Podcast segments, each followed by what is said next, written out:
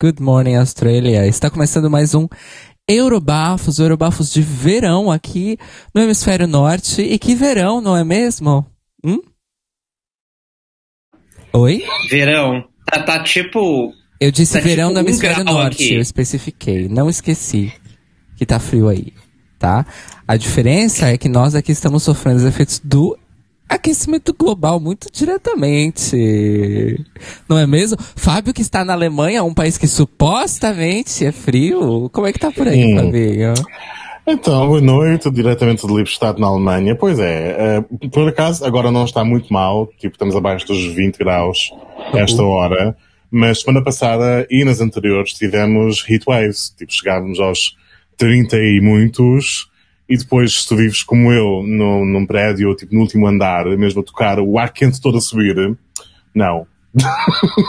Daí que na última edição do Eurobaixo estivesse aqui quase despira, né? Uh, porque não dava de qualquer maneira. Ainda assim, estou com a ventoinha, estou com uma, um leque, porque realmente as estações já eram na Alemanha. Isto, nós temos a estação fria, mais ou menos, de vez em quando pode haver alguma neve, mas é raro. E depois tropical, verão, 40 graus, esquece. É, eram quatro, viraram duas. Daqui a pouco vai virar uma só, que se chama morte. Ecocídio. Qual Beck, é Ibiza, qual Maiorca? Aliás, brincas, mas é, é, essa semana estavam prevendo que, assim, pra minha sorte, a, ma- a massa de, de ar quente que eles estavam prevendo aqui pra Península Ibérica, Uhum. ela chega. Ela chega de raspão ali na região de Setúbal. Uhum. Mas no Alentejo, do Alentejo até a Catalunha, tinha uma Hum. massa que estavam estimando máximas de 50 fucking graus essa Ah. semana.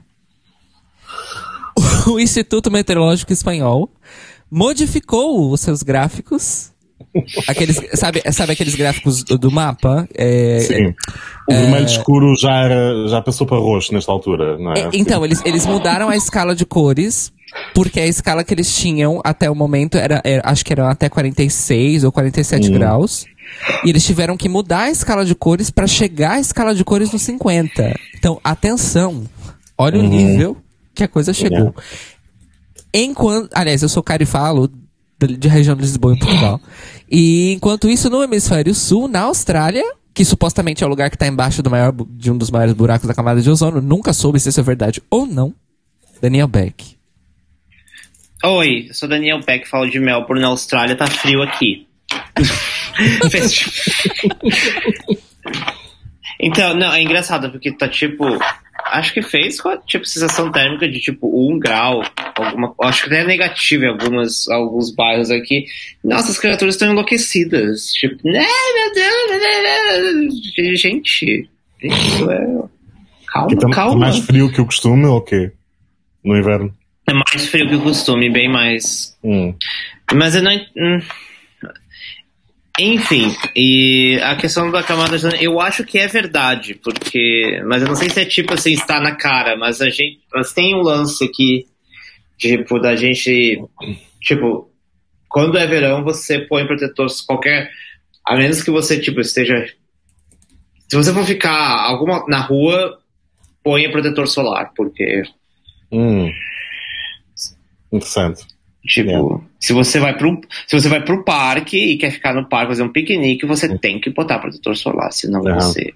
E, e assim, não importa se tá sol ou não. Vamos dizer assim. Não importa se tá nublado e tal. Não, normalmente é quando tá sol.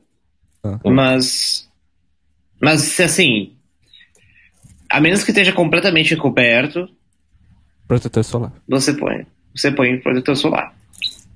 Tem que botar. Se você for ficar no sol, não, não é só praia, se for ficar no sol, porque, sei lá, quer sentar no bar, na mesa de bar, no sol, porque gosta de tomar sol, sei lá, tem gente, tem gente que é masoquista, né? Então, Eu. não, mas aqui a gente não faz kink shaming. Ah, ok. Gostar de tomar sol agora é um kink. Entendi. Hum? Então é isso, amores. Hoje, como vocês podem perceber, o nosso assunto é um assunto transversal, é o aquecimento global. E como é que a gente vai justificar que é o aquecimento global? Porque a mãe da Gente- Greta Gerwig participou do Eurovision. E é assim que a gente chega a esse assunto. E hoje nós temos ela que Não, tá aqui. não. Greta, seja bem-vinda. Alô. Gente, você não. Isso, ela fala português, inclusive. É maravilhoso. Greta, eu esque... Fábio, me ajuda, eu esqueci como é que fala. bem-vindo em sueco. Coisa mais básica. Welcome, welcome Välkomna, välkomna Gre Greta, Greta, Greta, enfim. Välkomna. É isso. Gente, ninguém mais fala aquecimento global. Tá? É crise climática, é isso? Isso, ou mudanças Ok. climáticas. Porque. É que eu acho que mudanças climáticas é meio whitewashing, mas ok. Não, não, mas é porque o aquecimento global não é uma coisa que só afeta temperaturas altas, também ocasiona temperaturas extremamente Uhum. baixas em lugares que não estão. Exato. Além de, além de coisas que não são necessariamente relacionadas à temperatura, como, por exemplo, c- ciclones, Uhum. inundações e pá, pá, pá. Então, é, a- tipo, o que causa é, sim, é, tipo, é o efeito estufa e tal, essas coisas, mas as consequências elas vão muito além de simplesmente calor. Hum. Sim, tá certo. Mesmo porque existe é, processo de desertificação por temperaturas ah, glaciais. Não são só temperaturas Hum. altas que desertificam. Inclusive é uma coisa que a gente não aprende. Quer dizer, lá no Brasil, ao menos, a gente não aprende na escola. Acho, isso- acho errado. Eh, Também em Portugal não me lembro de nos avisarem que o aquecimento global tem também eh, temperaturas muito frias em certos Yeah. sítios e etc. Não. Era mesmo só, ah, vamos torrar. E nós somos ilhas, vamos ser afundadas. Eh, Pois, tem isso também, né? tem, essa, tem essa. é, conforme o nível do mar sobe, as geleiras derretem. Tudo bem. sobe, cai, da, da, da, da. É, Enquanto as geleiras derretem, é o nível do mar sobe, mas tudo bem. É, não é? Foi o que eu Você disse. falou o contrário. Enquanto, enquanto o nível do mar sobe, as geleiras derretem. Ah, eu errei a ordem dos fatores, I'm sorry. Desculpa. Mas, Cairo Braga, assim, agora, agora passamos de, de mudanças climáticas para desafiando as leis da física. É que aqui a gente, a gente eh, nós estamos à frente. Nós vamos falar o quê? De física quântica. Nós temos aqui Nós vamos Kate falar que em 2019, alterando as leis da física. tá aí o link pro Eurovision. Física quântica, nós vamos falar o quê? De química experimental. Nós vamos falar do quê? Das leis da química que quebram as leis da física. É todo um outro nível. Então a gente vai receber aqui o pessoal que organiza o Eurovision. Sejam bem-vindos. Bem-vindo, Cito Não, Vaca, não, isso. eu tô recebendo a Kate Miller-Heidt aqui na minha casa, 8 da manhã. Defying Gravity, rainha. Ela, Tá, ela que, tá ela sim, que tem expertise, tem, ela inclusive tem experiência própria no assunto, né? Hum. Mas enfim, gente, toda essa, essa palhaçada pra falar do assunto real de hoje, que é, eh, vamos dizer assim, Eurovision e coletivo LGBT. Vai, vamos chamar assim. Eu não, não consigo pensar no nome, no nome melhor. É porque assim. eu- Cena. A ce- não, cena não. É coletivo LGBT, porque um- uma referência que eu vi muito na- nas pesquisas do- dos links que eu fui, que eu fiz, Uhum. é ainda aquela referência que é tipo Gay Olympics, que eu acho tired. Hum, sim. É, mesmo porque todo mundo sabe que Gay Olympics é RuPaul's Drag Race. Aquela, né? Não, essa é Mas- Gay World Cup, não. Boa, é verdade. É muito mais. É, portanto, é o Gay Heroes, neste caso. Vamos lá. Não, é a Copa do Mundo mesmo. Não estou dizendo, o Eurovision, portanto, a Eurovisão, neste caso, é o Campeonato eh, Mundial do, do Futebol, uh, Campeonato Europeu do Futebol, versão gay, portanto. É o Gay Heroes. Não sei. Mas Euros. enfim, eu acho. Gente, você sabe, o Euros que eu conheço é só o dos humanos, né? Então. É? Eu não conheço de futebol, gente. Desculpa. Sorte a sua. Então, como aqui na Europa o tema tem sido sempre futebol, futebol, futebol, diria então que se calhar a Eurovisão a ser algum tipo de gay, qualquer coisa será um A gay. EBU é a. UEFA dos gays. É a UEFA dos gays. É. Então, gente, esse foi, eu, esse foi nosso, esse foi nosso Eurobafos de hoje. Nós chegamos à conclusão que a IBU Uau, foi muito mais fácil do que eu pensei chegar lá. Obrigado, amores. Até nós, tipo, resol nós resolvemos a questão queer no Eurovision. Agora nós vamos fazer igual um, determinados professores de universidade, que é agora que eu já dei para vocês a conclusão, nós vamos explicar como é que chegamos lá. é, vamos a isso. Vamos a isso. Ou tentar. Ou tentar. É, então vamos lá. Tempo na tela. eu vou fazer então essa pergunta. É, hum. Eu vou começar com Daniel Beck, só porque ela acordou agora e eu sou muito, muito filha da puta. A primeira pergunta da nossa pauta, que é realmente a, a pergunta da provocação, que é para gerar o resto do episódio. Obrigado, Fábio. Que é.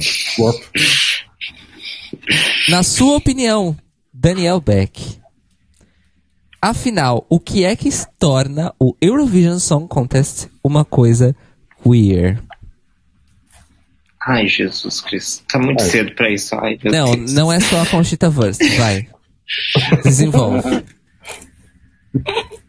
O que que torna o Eurovision queer? Ah, é tudo, gente. É isso. Então vocês veem aqui a eloquência de uma pessoa que já participou de mais de duas dezenas de congressos acadêmicos. Gente, pior que eu acho que vai mais. Pior que o, o, número tá aí, duas dezenas. Eu acho que não é brincadeira. Não, tá. O que que torna não, o tá Eurovision tá, Eu acho que não tá em duas dezenas, já tá em duas dúzias. Pode estar tá, também, é. é. Enfim. Mas vai. Um, o que que torna o Eurovision queer? Bom, pra mim, eu vou falar, eu vou falar de uma coisa, que para mim é a primeira coisa. O, o, que, o que torna a Eurovision queer é envolvimento de pessoas queer, ainda que muito mais por. talvez nem tanto mais ultimamente, mas historicamente como uma coisa muito mais de bastidores do que, tipo, sendo os artistas principais. Felizmente isso está mudando, mas. Um, e porque eu acho que.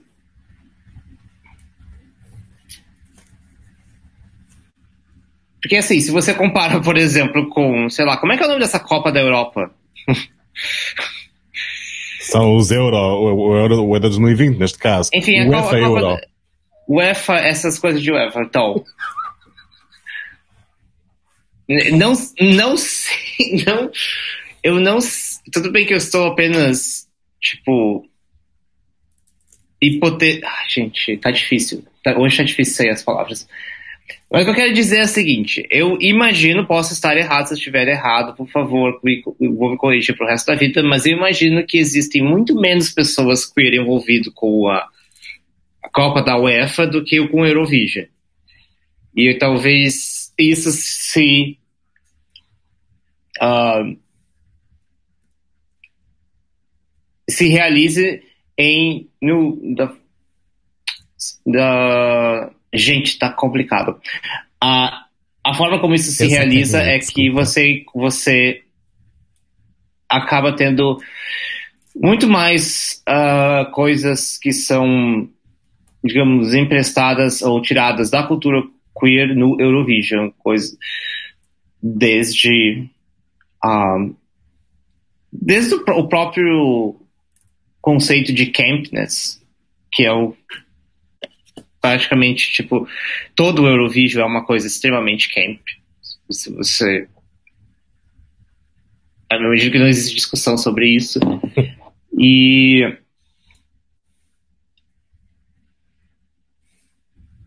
e eu acho assim, é assim, agora pensando um pouco, tudo bem que os meus neurônios não estão conectados direitos, mas.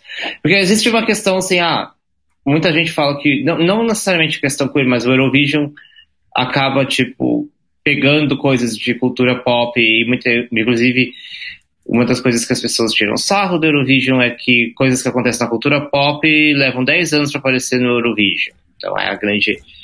Ou Tudo bem que eu acho que a delay agora não é mais 10 anos agora, mas é aquela coisa, ah, quem vai ser a Billie Eilish desse ano? Olha, tem três cantoras querendo ser a Billie Eilish. Olha, tem o The Weeknd esse ano também. Uh, então eu acho que existe também um pouco disso dentro da cultura queer, de pegar coisas que veio da cultura queer e colocar no mainstream. Mas eu acho que isso acontece porque, justamente porque existe o envolvimento de pessoas queer. Porque você não vê, por exemplo, gente fazendo Vogue na, na Copa da UEFA.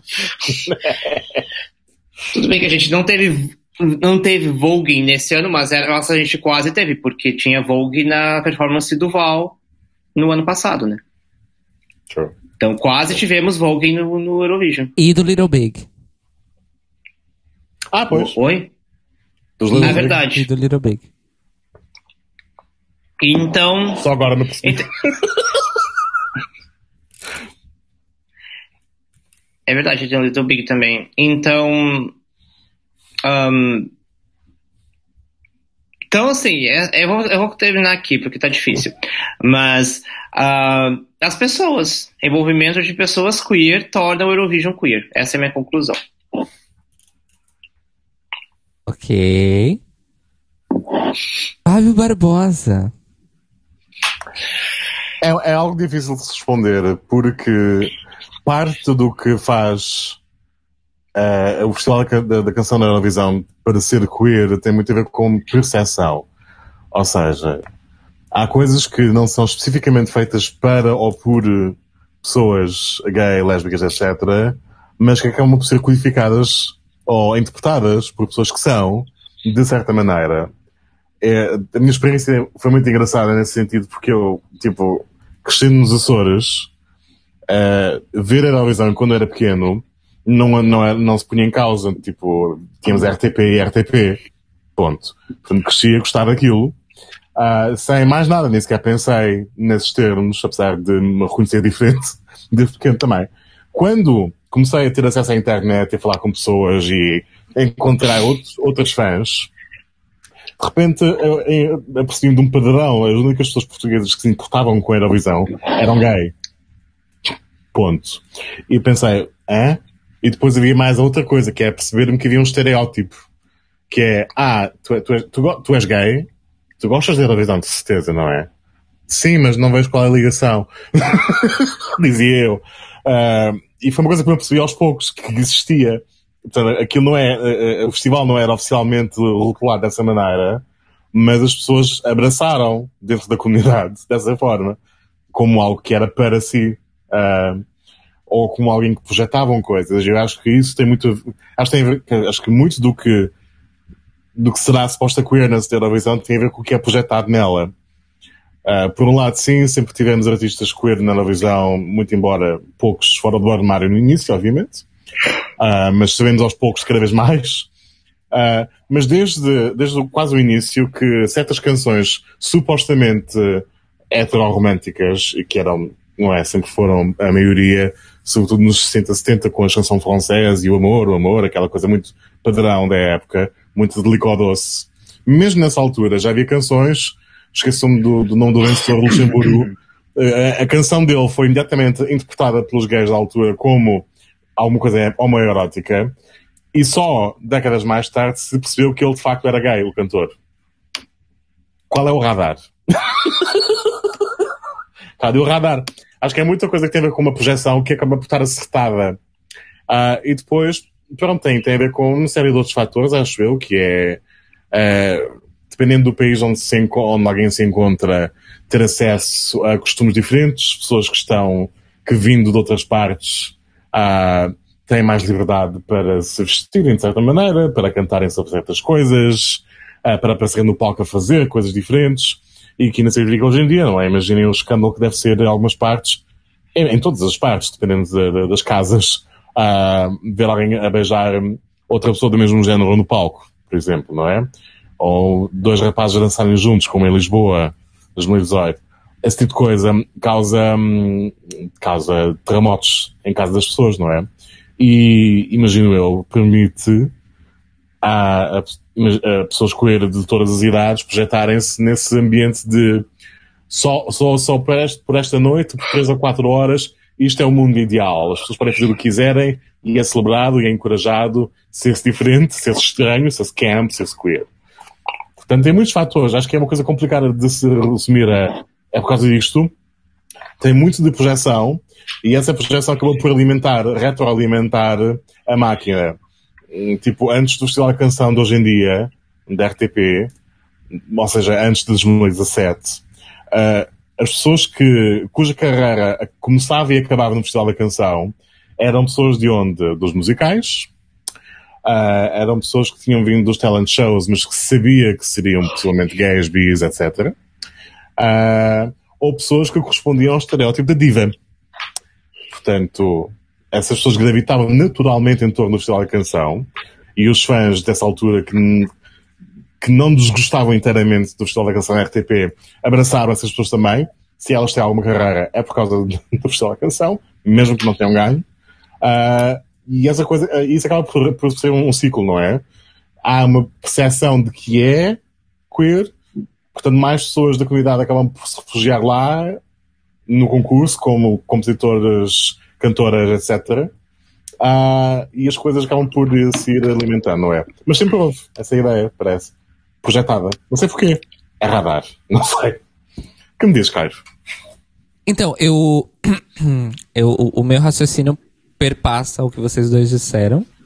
Uh, a questão do, do, do Beck, que é a questão estética, do camp, uhum. é, do, que também passa pela, pela questão que, que o Fábio disse agora da, da projeção. Uh, porque, querendo ou não, é, é, é, eu não acho que seja radar essa projeção. Eu acho que essa, proje essa projeção, na verdade, é, é carência. Uh, e eu tô, eu tô falando sério, não, não, é, não é brincadeira, não é força de expressão. Mas é, mas é engraçado porque bate, não é? As pessoas vêm e dizem, ah, esta pessoa, ela é. E é. 20 anos depois. Descobre-se. e é. É, e aquela coisa, se a, gente, se a gente extrapolar esses casos, né, individuais que aconteceram ao longo aí uhum. do, do, do Eurovision, principalmente no século passado, e a gente extrapolar isso e personificar isso na história do concurso, Uhum. A, a, a, essa verdade ainda se mantém, porque a gente está vivendo um momento em que the powers that be uh, resolveram há mais ou menos, um pouquinho menos de 20 anos atrás, e o, o, o, o concurso ia sair do armário, vamos dizer, vamos colocar aqui entre aspas. Uhum. Né? É, inclusive adotando estratégias de comunicação, em falar abertamente sobre o assunto, uhum. em dar, vamos dizer assim, arcabouço e segurança uhum. para que os artistas que são pessoas queer falarem uhum. abertamente sobre isso, ao ponto, e aí eu vou, eu vou voltar nisso na, na minha última pergunta que eu coloquei na pauta, deste ano a gente ter uh, performances, apresentações, temas e músicas que são que o artista fala, não, eu quis trazer a performance queer, porque essa estética é queer, esse tema é queer. Uhum. E não tinha acontecido antes. Quem tinha ido mais longe, no tempo recente, era a Conchita. Porque o discurso da, o discurso da Conchita, antes da Eurovisão, já era um discurso frontal e militante. Uhum. 100%. Sim. E aí, qual, qual foi? E aí, qual é a honra da Conchita? É que ela não mudou isso pra Eurovisão. Exato, sim. E é por isso que ela é tão respeitada, inclusive. Ela é uma rainha, até hoje. É por isso que ela é Exato. respeitada. Ela era a Conchita militante frontal antes do uhum. Eurovision. Ela foi durante, ela ganhou assim e ela continua. Uhum. Yeah, yeah. é isso. E, ela é importante porque ela é realmente um divisor de águas. Porque é a primeira pessoa que chega lá e, e faz um discurso eu não digo político, porque também ela, ela tinha ali é, isso contando contra ela. No sentido de que ela podia arriscar a participação dela no concurso se ela fosse política. Mas ela não deixou de ser politizada. Uhum. É, e, e, eu acho que, assim, naquele momento ela foi a primeira das uhum. pessoas queer a, a, a, a ser assim. Isso porque Dana International, quando ganhou, para, eh, quando ganhou em. Uh, qual foi a cidade? Birmingham? 98. Birmingham. Birmingham. Uhum. Ela. Ela não foi necessariamente politizada, mas o discurso de agradecimento dela, na verdade, é um grandíssimo de um shade. do começo ao Quer fim. dizer, para alguém. eu, como pessoa mais ou menos cis, pergunto: tipo, para alguém como ela, sobretudo nos anos 90, vindo de onde ela vem, a própria existência dela no concurso não será inteiramente politizada? Então, ela, eu acho que era política por si só, mas a gente também. Exatamente. Mas, Hum. mas também era uma época em que isso ficava sendo discutido entre as pessoas que já discutiam o assunto. E ponto. Hum. A maioria do público, ah, todo mundo sabe que ela é trans, ótimo, mas ninguém Hum. fala sobre isso. Como assim? Não sei. É, tipo, que resta. é, Ninguém, ninguém, é fala- que- nin- é- ninguém falava sobre isso do tipo, olha, Dana International, a primeira trans que participou da Eurovisão. Vamos colocar isso pra cima como se fosse um. o- Olha, essa, essa pessoa precisa ser. Eh, Vamos dizer assim, ela precisa ser elevada ao status de uma pessoa respeitável, de uma pessoa de que, Hum. de que, de que o povo de Israel vai. Vamos, vamos levar essa, essa, essa parte Sim. do, do, do do patriotismo. Que o povo de Israel tem que estar orgulhoso porque ela tá representando eles no Eurovision. Não foi bem isso que aconteceu. Não, em Israel, eh, em Israel, no ano a seguir, tinha Zurri Bandeira, um cantor português que tinha cabelo longo na altura, e isso foi um escândalo em Israel, portanto. Não, mas e o discurso que ela faz, quando ela agradece, é um, dis- é um discurso meio chupa haters. Certo. Uhum. E, e, e- e- ela, inclusive, se a gente for parar pra pensar na época, nos tempos, e no, no que ela escutou, né? Porque tinha Uhum. muitos detratores da, da Dana International na- em Israel. Uhum.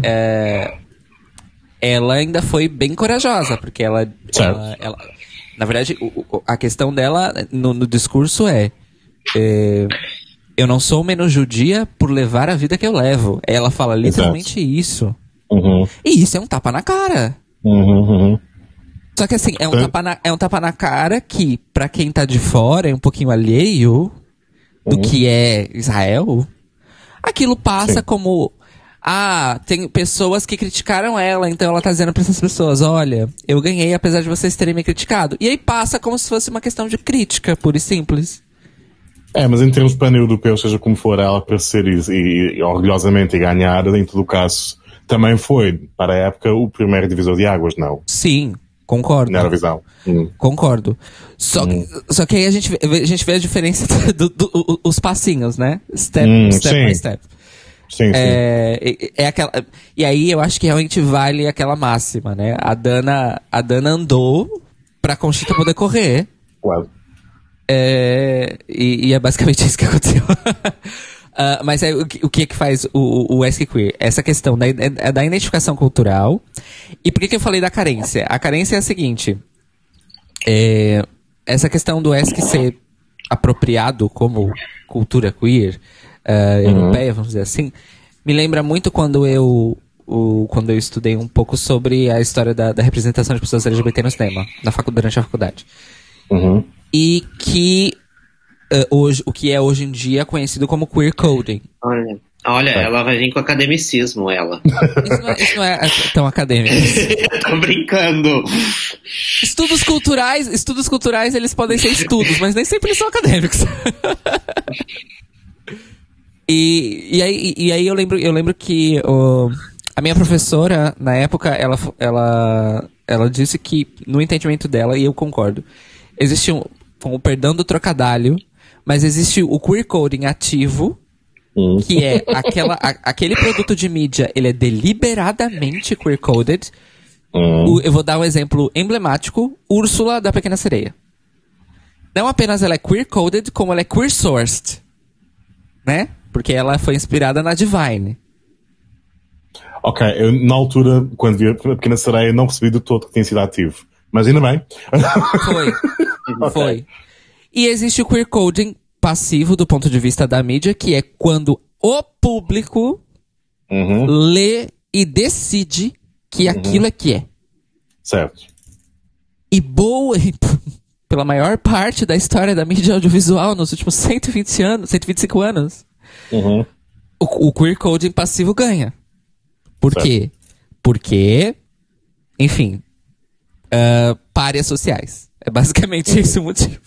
Então, o que que, as- o que que as populações marginalizadas, li- como as populações marginalizadas lidam com a cultura de massa, no processo da cultura de massa. Lembrando que a cultura de massa existe há menos de dois séculos. É, o que, que, ela, o que, que ela descobre? Ela descobre que a cultura de massa é branca, hétero, cis, rica, homem e tudo mais. E aí a gente começa a procurar rachaduras nessas coisas.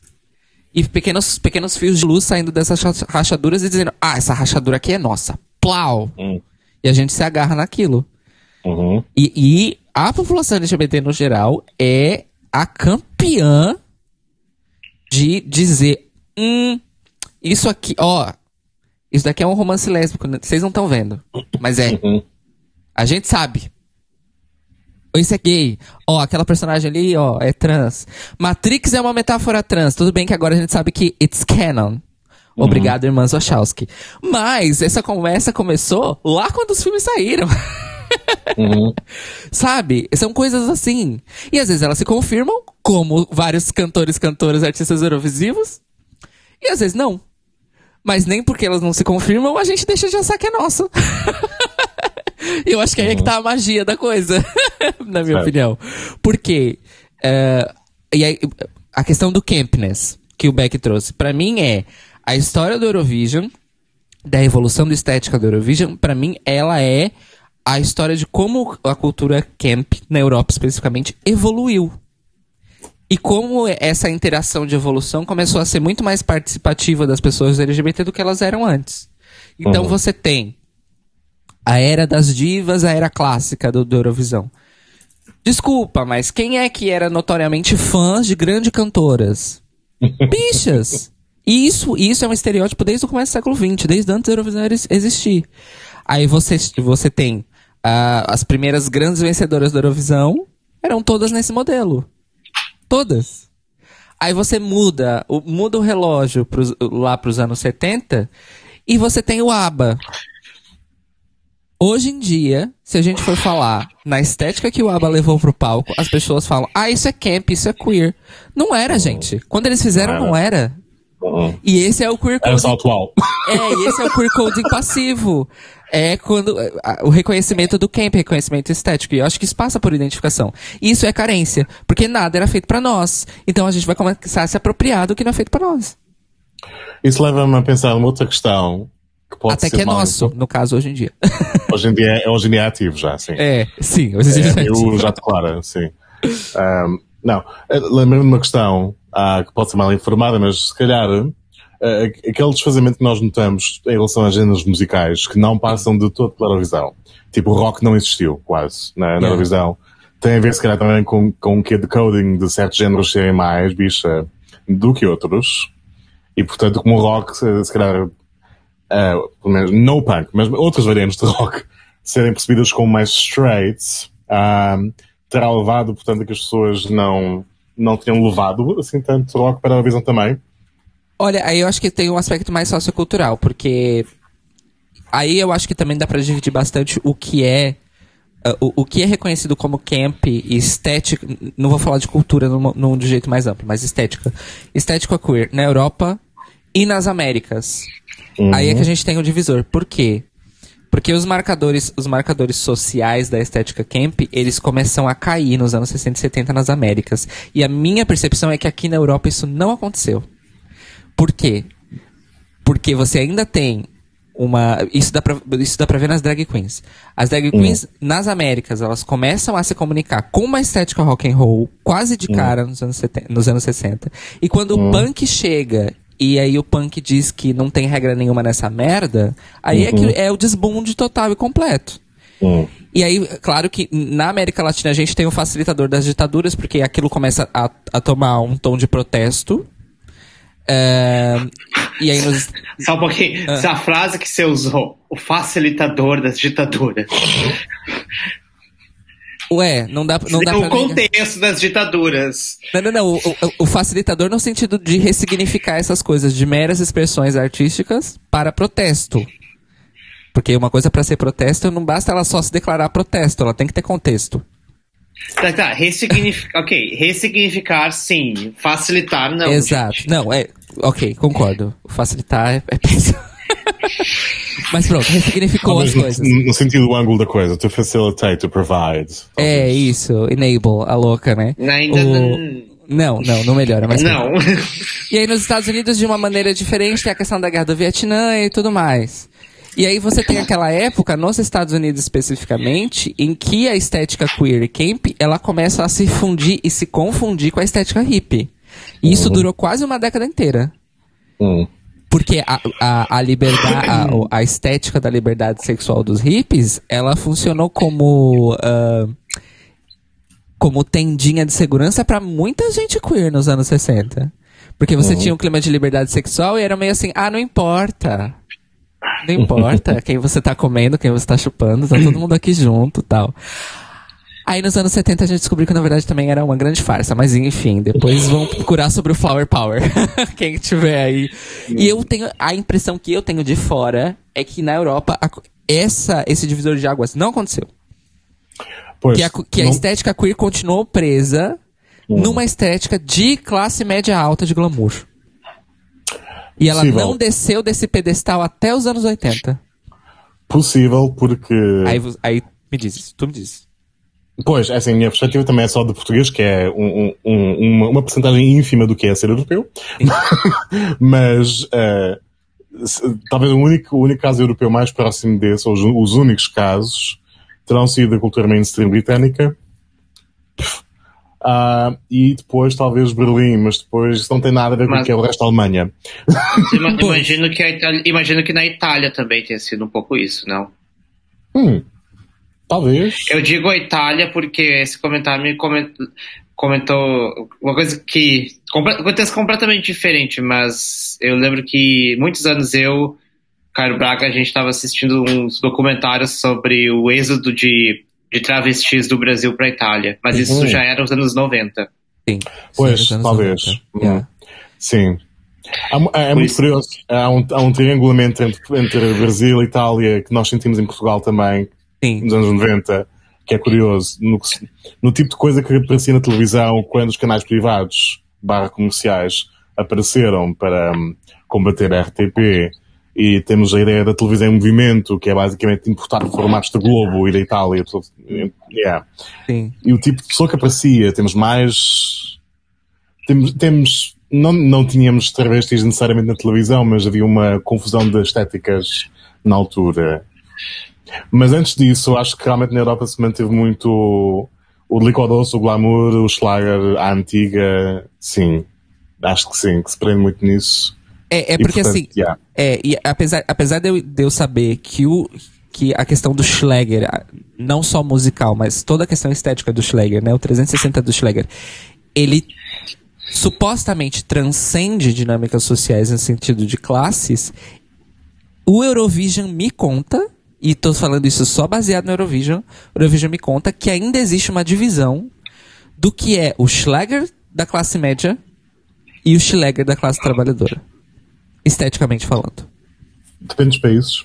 Mas isso depende muito dos países. É. Em Portugal, tu basicamente não tens Schlager de classe alta, porque a pimba é mau.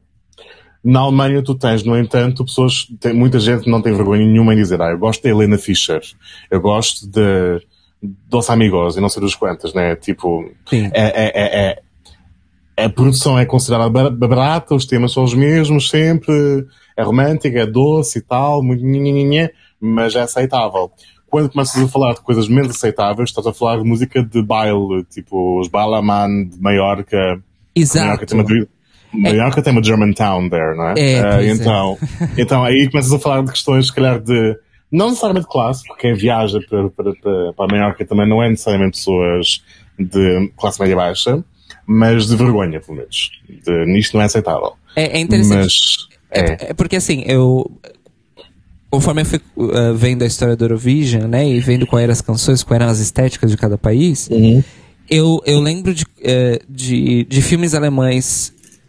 Eh, que começaram, os filmes alemães comerciais que começaram a chegar no Brasil quando teve Uhum. a queda do muro e tudo mais, que eh, o cinema alemão passou por aquele momento péssimo logo depois que o muro caiu. Hum. Porque eles falaram, ai, agora a gente não precisa mais fazer coisa conceitual, a gente pode fazer Hum. coisa comercial. E eles faziam filmes horrorosos. Hum. Hum, hum. Que, É normal. Hum. que faziam sucesso entre a classe média alta de São Paulo. Por quê? Ah. Porque traziam aquela estética. A estética dos bailes. Das, das famílias ricas que, que, em que ninguém tinha menos do que 30 anos de idade, era incrível. É, ou a pessoa ela tinha 30 anos ou mais, ou ela, ou ela era criança. Não existiam Tiveram um adolescentes. fenómeno- Era bizarro. Tiveram, Tiveram o fenómeno da Sissi, da imperadora Sissi no Brasil. Sim, Ah, sim! Oh, passava filmes da Cici na TV. eu creio que, que em Portugal não. Eu nunca ouvi falar de, de fandom de Sissi em Portugal. Mas cheguei cá e tipo, Natal, no canal 1 público, Hum. Sissi filme 1, Sissi filme 2 e à noite a sequela 3. Tu não. É todos os anos. Sabe onde passava a Cici no Brasil? Não era Onde? na Globo, era na Bandeirantes. Que é um canal mais, mais trashzão, assim. eu pensava que fosse na SBT, mas tudo bem. Mas que, mas, que Bem, nos, an- mas bem. que nos anos 90 eles ainda faziam bastante frente. é, a briga entre eles e o SBT pelo segundo lugar era muito acirrada, mas assim, extremamente acirrada. Ok, ok. Do tipo de, de variar pra um dia pro outro, assim, era tipo frenético. E eles tinham uma, uma, sessão, uma sessão de cinema, né? Um- um uma programação de filmes que passava depois do Jornal da Noite. Então era realmente só pra pessoas ricas. Que não precisavam acordar cedo pra trabalhar. Uhum. Entendeu? Hum. E é aí que passavam esses filmes. Nossa, eles passavam. E aí foi quando, quando a gente começou também a receber. Isso já um pouquinho mais na metade, né? Dos anos 90. É, começou, a gente começou a receber telefilmes do centro da Europa. Ah, telefilmes. Hum. É, da, da Alemanha, da Suíça, da França. Que eram filmes péssimos. E que eram claramente feitos para uma classe média alta Hum, hum. Entendeu? Uhum. É, e, e- e- e ainda continuava naquela coisa, não existem adolescentes, só existem crianças e adultos.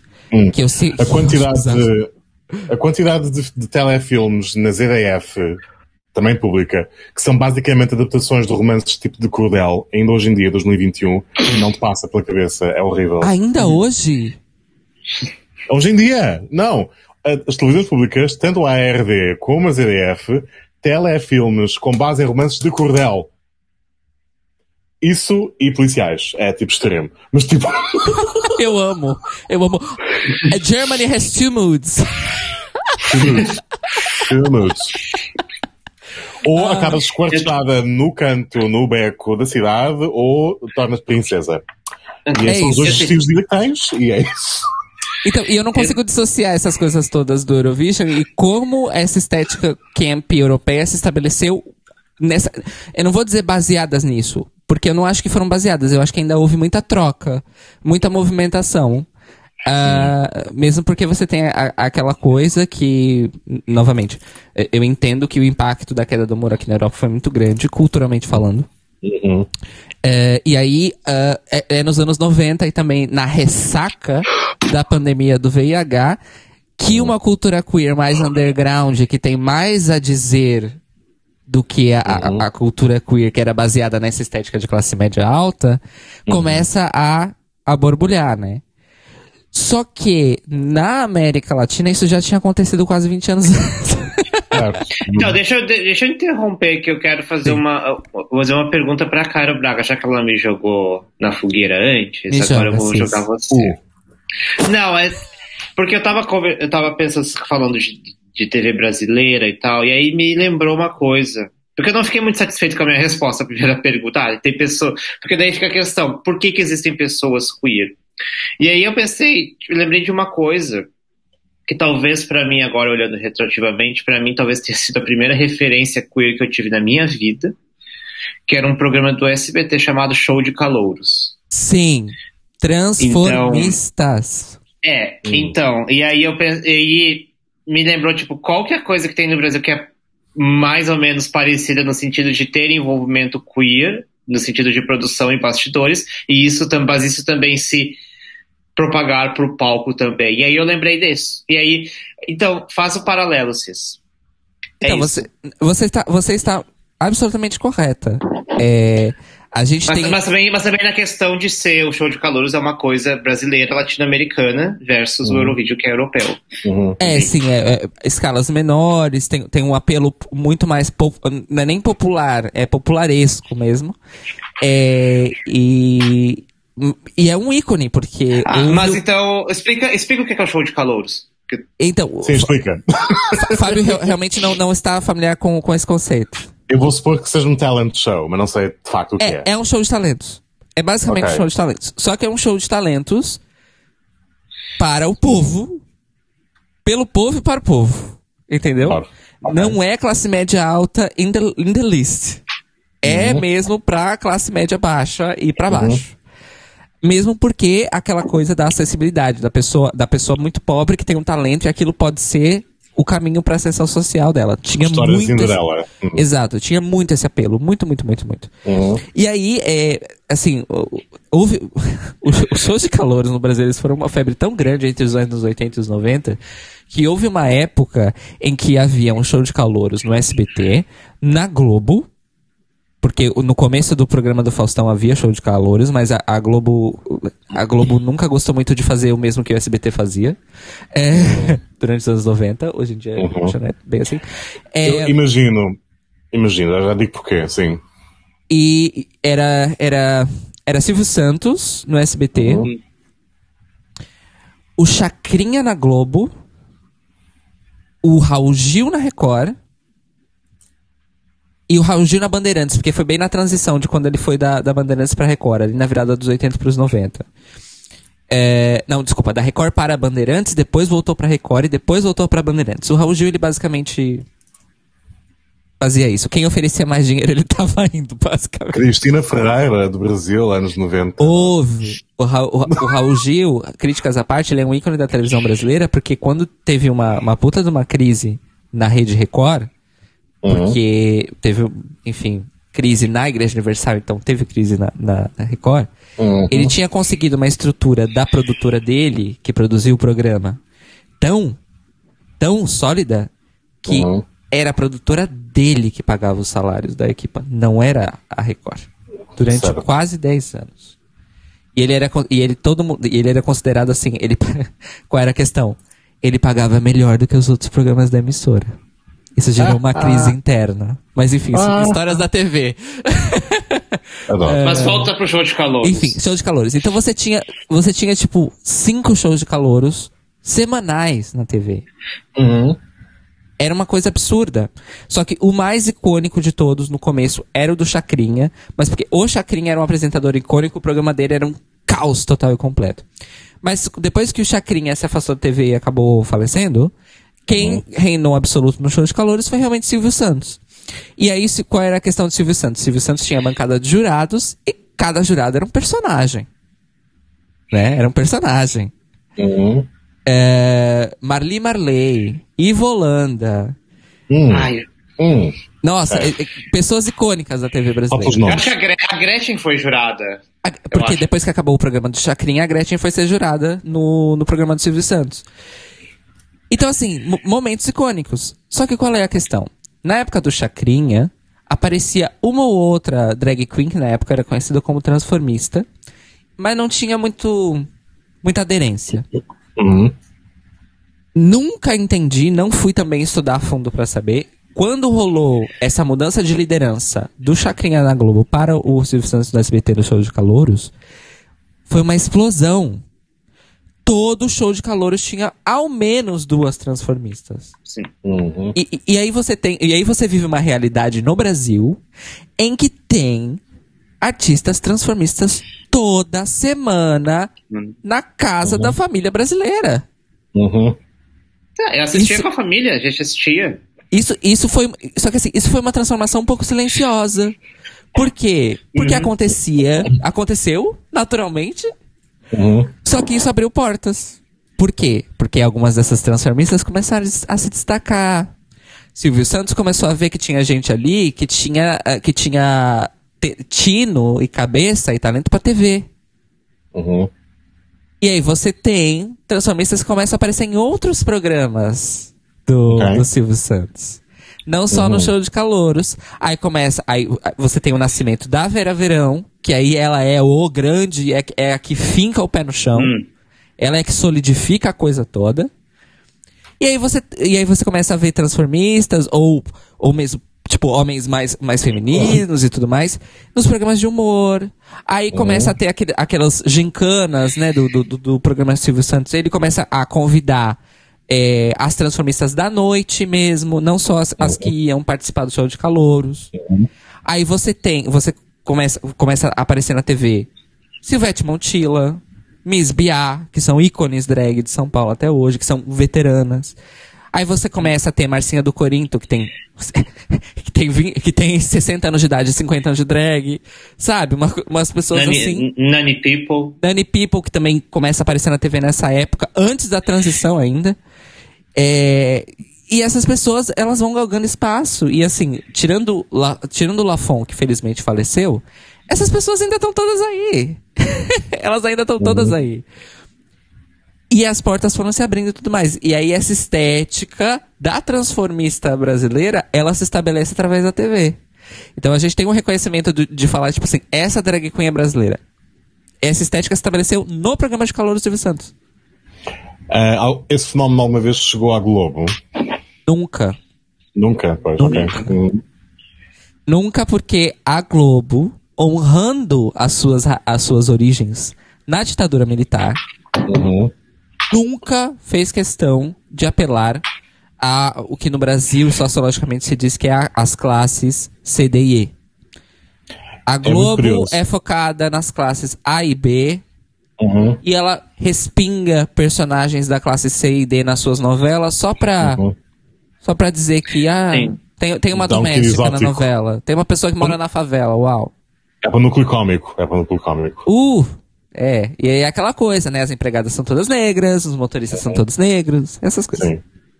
É curioso porque, tipo, para dar algum enquadramento com os parale- paralelos com Portugal, devido à influência da TV brasileira, sobretudo o Globo, Da Globo.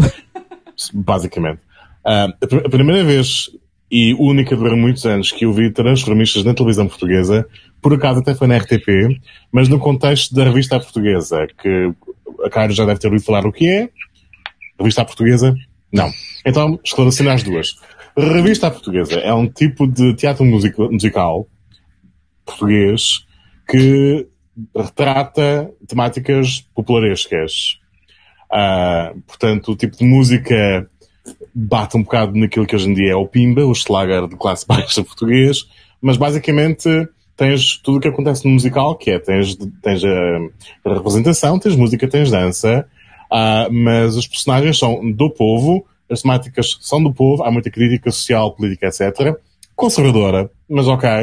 Ah, e, e- e há obviamente toda uma camada de público em quem se atrai mais do que outros. Tipo, não é considerado tão, tão elevado como o teatro normal. Tu não vês revista no- nos, nas grandes casas de Lisboa. Tu- havia um bairro em particular onde havia teatros que passavam a revista, não é? Ah, e tem esse nome basicamente por causa da questão do- da, da crítica social, é crónica, não é? Crónica em teatro musical. Ah, e os componentes de dança tinham muito de, de, de glitz, de lantejola, de glamour, de a mulher que se vestia como uma diva e também, de vez em quando, uma transformista.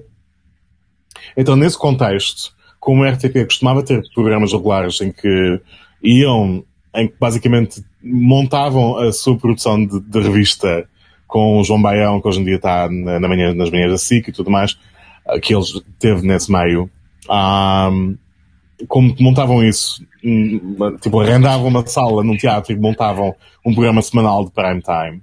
Nesse contexto é que tenho, é que tive acesso pela primeira vez quando era criança e última a pessoas que eram transformistas, algumas também trans, porque na altura mostrava-se um bocado tudo na explicação do que é que era, não é? Sim, Iam aos no Brasil a mesma bastidores, coisa. iam aos bastidores, falavam com os artistas e algumas diziam, olha, toma estas hormonas, sobretudo quando vou atuar e para, para, para me soar mais natural e tudo mais, e ninguém distinguia o que é que seja, não é? Hum. Era assim que.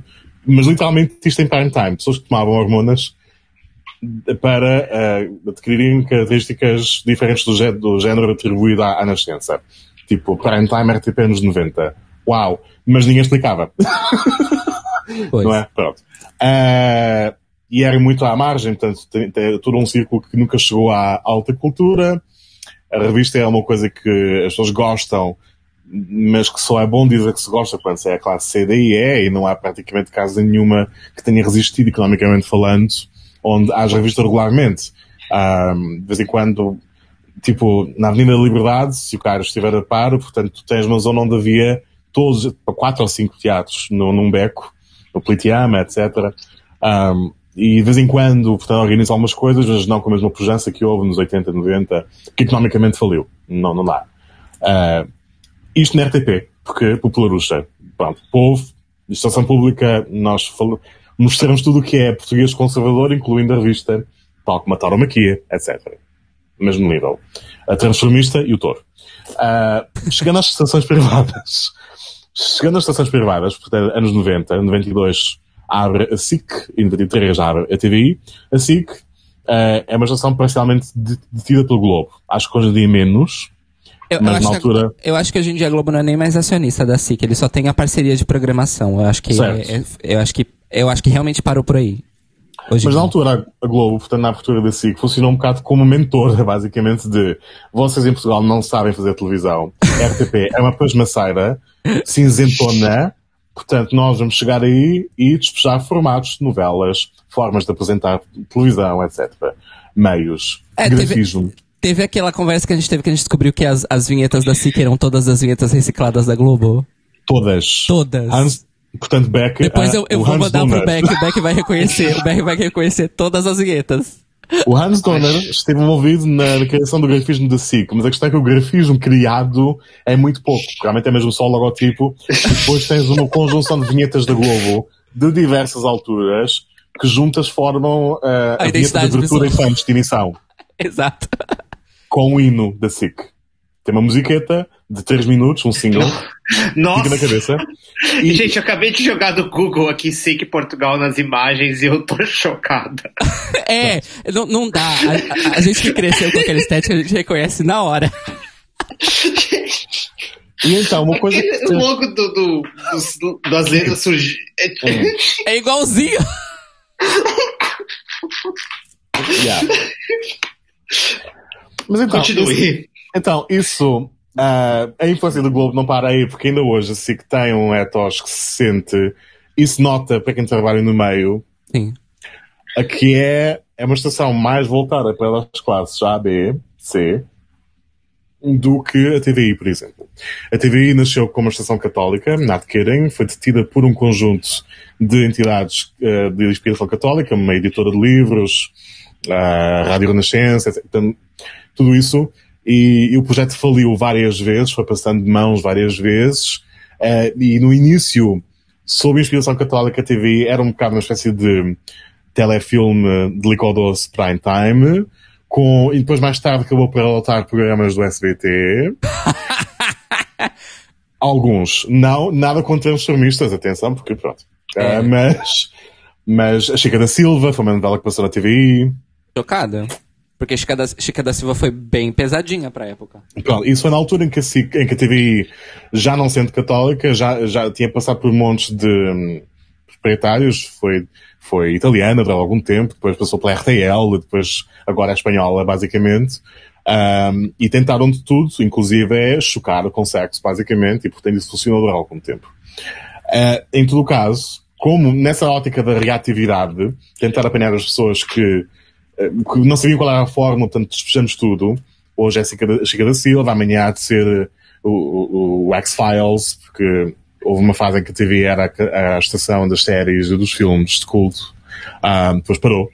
Uh, e depois com o Big Brother, portanto, uh, a personalidade do canal muda muito de acordo com o público que está disponível. E hoje é a Mas Cristina Ferreira TV. E, e- e hoje, portanto, é a Cristina Ferreira TV, porque a TVI abraçou nos anos 2000 em diante a sua, uma personalidade de classe CDE. Claramente, abertamente, e portanto ainda hoje não, não conseguiram descolar.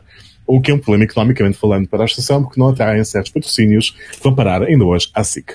Então esse tipo de coisa nota-se muito. Essa diferença entre a Globo, portanto, e o resto das estações do Brasil acabou por eh, influenciar eh, o cenário português há um, uma personalidade que se sente na SIC em que, mesmo que eles façam o mesmo tipo de programas que a TVI, de reality shows e telenovelas de fazer chorar as pedras da calçada e esse tipo de coisa, o tipo de personalidades e, e personagens e a produção e, o, e os ângulos de câmera, não sei o quê, tem outro tipo de refinamento, supostamente que apela a camadas um bocadinho mais economicamente avantajadas. E isso vem desde a Globo. Porque desde o início que a programação está influenciada por eles. Mesmo quando a SIC foi popularucha, eh, tínhamos um formato que basicamente calcava o Faustão, Big Show SIC, que era um painel de 4 horas é que acontecia de tudo. Tinhas música ao vivo, tinhas quizzes, tudo, né? E talentos também. Uh, mesmo isso, uh, as pessoas de classe média aceitavam que viam. Ver o Big Brother na TV já era diferente, já não aceitavam. É um bocado. E, e, e, aí, e, aí, a gente tem um, um paradoxo, porque o Big Brother é na Globo no Brasil. Certo, e, e tem todo um, um, um, todo um nível de choque que, que nós não estamos habituados. É, é.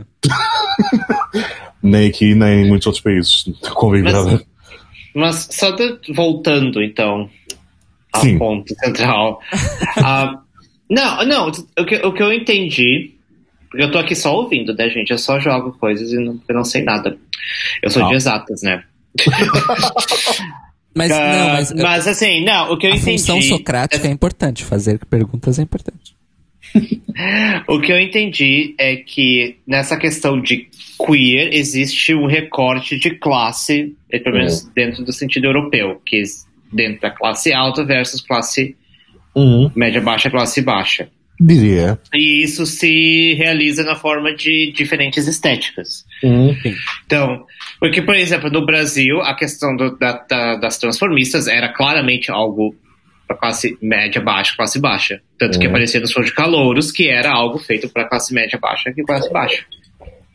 Um, porque, como, você, como o Cairo falou, não aparecia na Globo, porque a Globo tinha um outro recorte. Uhum. Mas mas acho que para mim a, a, grande questão de conectar isso ao Eurovision é tipo.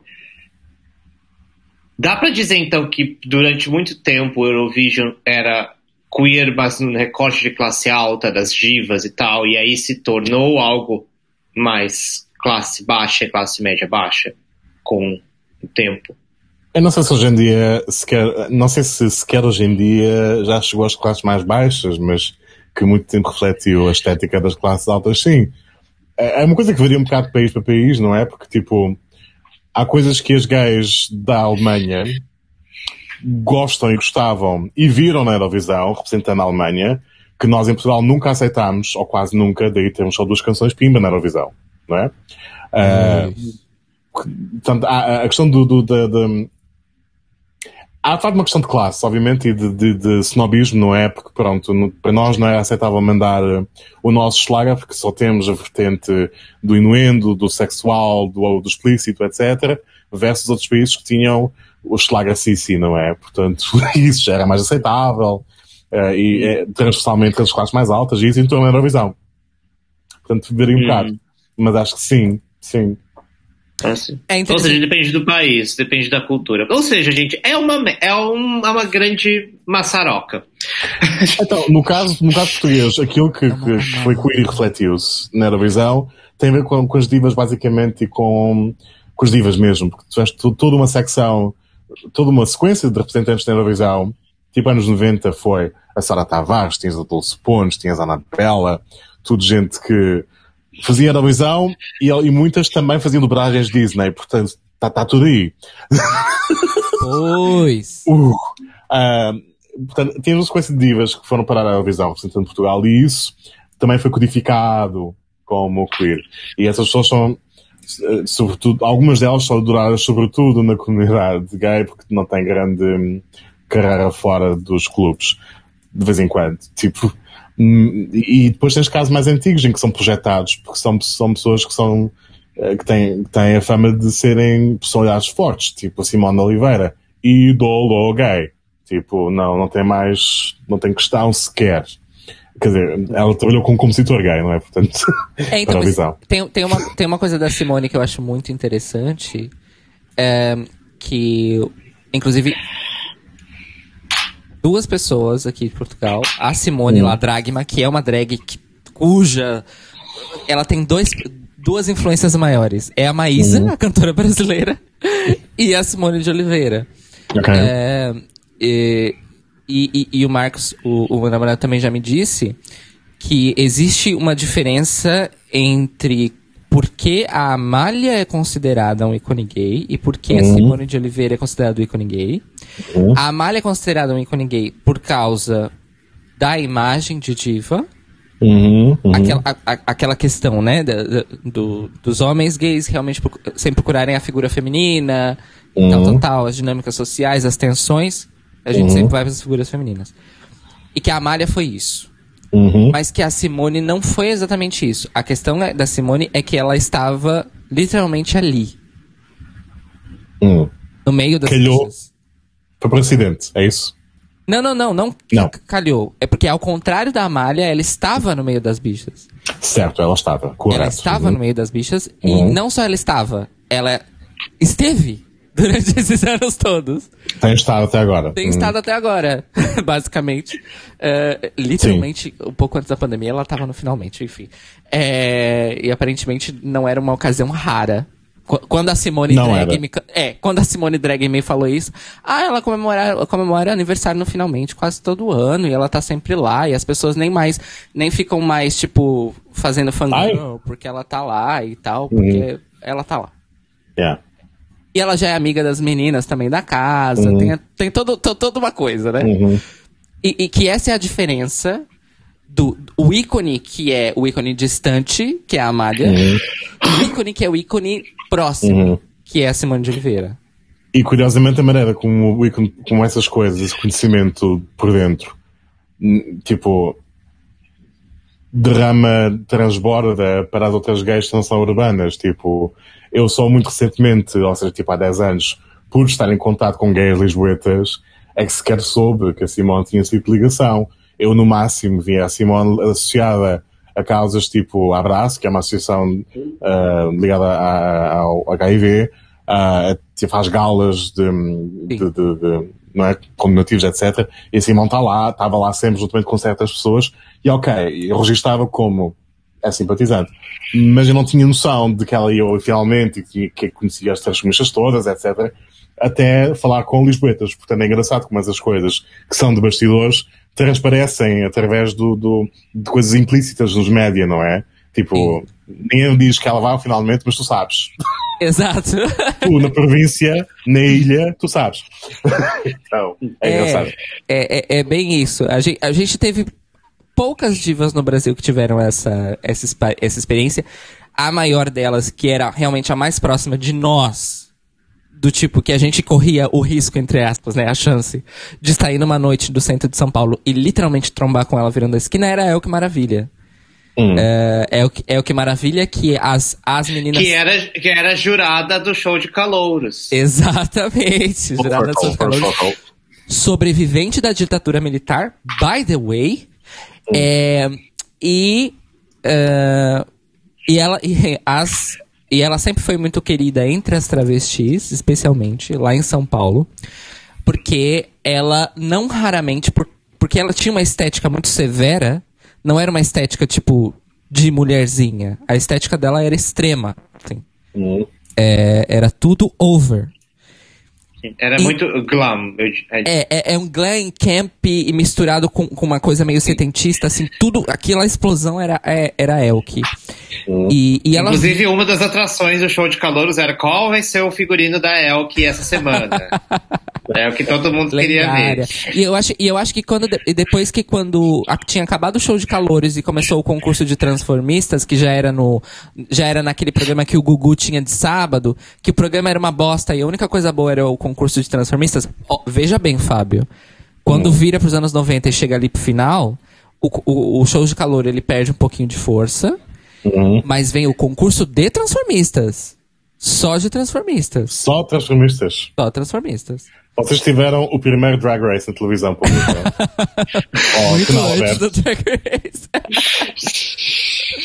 é, Sério? Tipo, e, a, e aí, e a Elke, por que, que ela era muito querida pelas meninas? Porque quando a, a, a Elke era uma modelo durante a ditadura militar, Só que ela era uma imigrante, ela era é, uma imigrante russa, de família russa. Uhum. Que era uma família russa que desde a Rússia já era uma família comunista. Uhum. Né? Eles conseguiram se esconder um tanto no Brasil e tudo mais, mas como a El que virou uma modelo, uma, literalmente uma top model da época no Brasil, é, enfim, e ela nunca foi muito de ficar com a boca fechada, vamos dizer assim, é o que maravilha. Uhum. Ela foi perseguida uh, pela ditadura, não chegou a ser presa, mas não chegou a ser presa porque ela era uma figura extremamente famosa. Uhum. Mas chegou a sofrer boicotes, chegou a sofrer é, enquadros e, e, ameaças e tudo mais. E, ela, e nesse, nessa época ela perdeu amigos pra, pra tortura da ditadura militar. Ela falava abertamente sobre isso. Ela era Uhum. a melhor amiga da Zuzu Angel, que foi o caso mais high profile de tortura pela ditadura militar que resultou em morte. Porque aí era um filho da classe média do Rio de Janeiro. Uhum. Aí, aí a coisa muda de figura. E aí é o que era a melhor amiga dessa pessoa e participou do caso. Então ela virou uma figura visada politicamente. E foi aí que ela chutou o pau da barraca e, e- virou mesmo militante política. Então tem protestos, do- do- quando começa a ter os protestos abaixo da ditadura e a, a ditadura começa a, a, de- a declinar, ela estava sempre lá. Ela faz discursos. E aí, conforme a estética dela foi ficando mais radical, esse contato com as pessoas da noite, contato com as pessoas LGBT, ela muda do Rio para São Paulo, que também muda bastante a, a dinâmica da vida dela. Aquilo é um ponto de virada. E o que acontece? Ela começa a ser perseguida pela polícia como se ela fosse travesti. Porque ela parecia travesti. Ok. E aí as travestis de São Paulo adotam ela, entre aspas. E, e aí tem a, a- o, o dito que é assim, a El que era. A El que tinha passabilidade trans. Essa era a, a piada entre a militância. E ela, ela sempre esteve. Sempre esteve no meio. Ela sempre esteve conosco. Então, ela é um, um, um- exemplo de ícone próximo de Moz. Eu não consigo pensar em outro, sério. Uhum. Tipo assim, de Ah, grandes até a divas, própria. cis. A, talvez a Nani? É, é, mas é porque a Nani é uma pessoa da comunidade. Então ela não é só próxima, ela é nossa. eu acho que tem uma, tem uma distinção aí. Entre, entre mulheres cis, eu acho que é, é mesmo a Elke. A Elke é a grande que tava lá. Ela que tava lá. Ela que tava nas, nas primeiras paradas do LGBT do Brasil, sabe? Uma das pouquíssimas celebridades que fazia isso e tudo mais. Se a gente for pegar a Rogéria, a Rogéria também era travesti, ou seja, ela não é próxima, ela é nossa. Ah, Roberta Close, trans, não era próxima, era nossa. Uhum. Eu acho que de mulher cis mesmo era a Elke. É, então eu, eu vejo muito essa, essa dinâmica aí da, da Simone e, e da Amália. E, mas eu me surpreendi de saber que a Amália era um ícone distante. Me surpreendi de saber. Sim. E, e distante mesmo porque a Amália depois acabou por ser acusada já na fase de meia-idade de ser colaboracionista com a ditadura, porque ela era a estrela, a única estrela, se tivermos, alguma, da Hollywood portuguesa, digamos. Ela cantava, ela representava, fazia tudo. Aí foi, obviamente, projetada pelo regime internacionalmente. E, portanto, depois da Revolução de Abril, ela foi ah, catalogada como colaboracionista, mesmo não sendo. E teve que ir para o Brasil esconder-se há algum tempo, esconder-se mesmo, exilada quase, até as coisas estabilizarem no regime democrático. Porque não, as pessoas não estavam. É. Para as pessoas, ela era salazarista, mesmo não sendo. Por isso que tem muita gente mais velha do Rio de Janeiro que ama a Malha. Isso Ela viveu no. Brasil. Não sei se no Rio, São Paulo, etc., mas ela, ela exilou, basicamente. Deve ter Foi a primeira a ser cancelada. Foi a primeira a ser cancelada. Eu acho que foi no Rio, porque os meus amigos do Rio é que falam disso. Que os pais têm discos da Amália. E em São Paulo, a gente. Em São Paulo, quem conhece a Amália é porque conhece a comunidade portuguesa de São Paulo. Uhum. Ok. Yeah. Sabe? É um proxy. É, nossa, mas eu- não sabia que ela tinha estado exilada. Porque a, a- a a história que a gente sabe no Brasil é que ela passou um tempo no Brasil, mas ela passou um tempo no Brasil pra fazer É, show. mas foi quase, quase forçada, porque as pessoas, quando, quando a esquerda, quando, quando- na- naquele pequeno período em que tivemos de facto esquerda no poder, e depois acabou, ah, de facto houve muito, houve muito processo de purgação, houve muito processo de purga, houve muito processo de vergonha, de repensamento, de coisas que não se fazia, não se podia fazer ou, ou usar como tema. Portanto, ela sendo uma figura emblemática do antigo regime, não. Ela foi catalogada como colaboracionista. De forma idêntica, tu não tinhas praticamente nada que referisse aquele chavão da Portugalidade, de, do, do mar e não sei o quê. Isso desapareceu no final dos anos 70 e só retomou nos 80 com pessoas tipo Heróis do Mar, que, é, que são uma banda que já deve estar a falar, ok. Uh, só por aí, e quando eles apareceram, meu Deus, como assim eles estão, como assim eles têm a cruz de Cristo atrás e estão vestidos tipo à, à expansão marítima, pronto, enfim. Uh, blá. Mas é, foram os primeiros a quebrar um bocado o tabu, porque durante bem uns 10 anos não se fazia nada disso. Foi purga, tipo, não. Uh, e a Amália foi, foi no meio disso tudo. Apesar de, dentro do que conseguia, ser um bocado rebelde.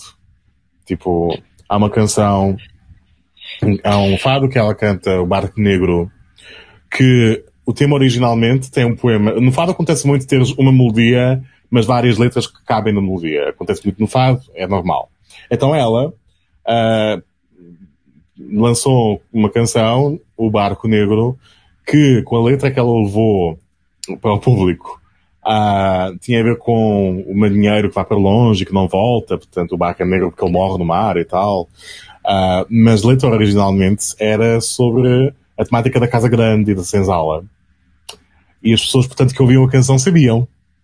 Mas o regime deixou passar porque a letra era outra. Então ela fazia esse tipo de coisa.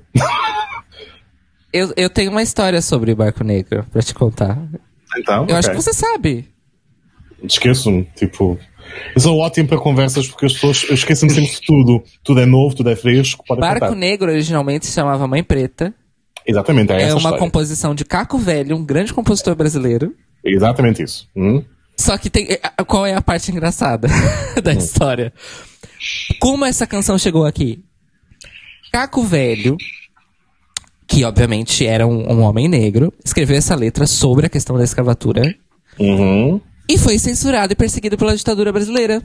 Certo. E uhum. fugiu um tempinho pra cá. Uhum. E trouxe essa canção pra cá. Uhum only to be censored again. Porque aqui também tava tendo ditadura. Yeah.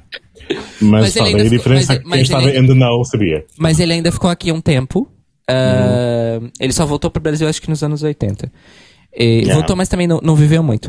É, mas essa letra dele só foi recuperada no Brasil. No Brasil, ela só foi lembrada tal quando teve toda uh, a exumação dos ossos, vamos dizer assim, da, da ditadura militar, que uhum. eles começaram a recuperar todo o material artístico musical que foi censurado e a relançar no Brasil. Uhum.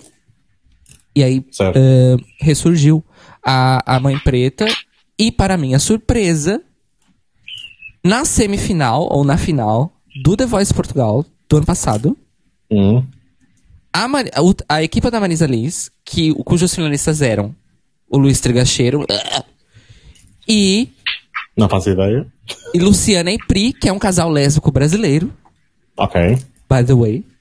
Hum. E a Marisa Liz resolveu fazer uma mistura hum. entre as duas letras. Certo. Chegou a haver uma versão gravada da versão do Caco pelo Fernando Girão, acho eu. Portanto, chegou a ser single a dada altura, depois da Revolução. Mas, mas bem mais Já recentemente, foi. né? É, yeah. Depois dos anos 60, sim. É. E, e, é muito interessante, porque no, no arranjo original, ela, ela é mais um coco. Um, um coco é, é, um, é um ritmo musical é, afro-indígena, do, hum. ali do, do centro-norte do Brasil. Hum. E tem uma, uma marcação parecida com a cumbia, mas não é igual. Hum. Ok. E, e de alguma forma. E aí o arranjo, o arranjo que, a, que a Marisa resolveu fazer no uhum. palco é justamente trazer. Misturar a percussão do coco com a guitarra portuguesa e o arranjo fadístico uhum. que, a, que a Malha cantou. Uhum. E aí juntar, e aí fa e fazer o intercâmbio. Ou seja, as cantoras brasileiras cantaram o Barco Negro, e aí ela uhum. colocou o trigacheiro para cantar a letra original de Mãe Preta no, uhum. no ritmo do fado, porque ele é fadista, né, o Luiz? Certo. E, uhum. e aí, no meio da música entra a própria Marisa, que ela amarra a apresentação, e aí entra o grupo de percussão mesmo, bem mais, bem mais marcada, pesada, africana e tal. Ficou lindo. Mas qual não foi a minha surpresa? Porque eu conhecia essa história. De... Hum. então, Enfim, é a mesma história que estava a falar, exato. Yeah. É isso. E esse é o Tuga Bafos pra você. Tuga Bafos. É? Daniel Beck, Tuga Bafos. desculpe. Não, gente, sorry. continue falando.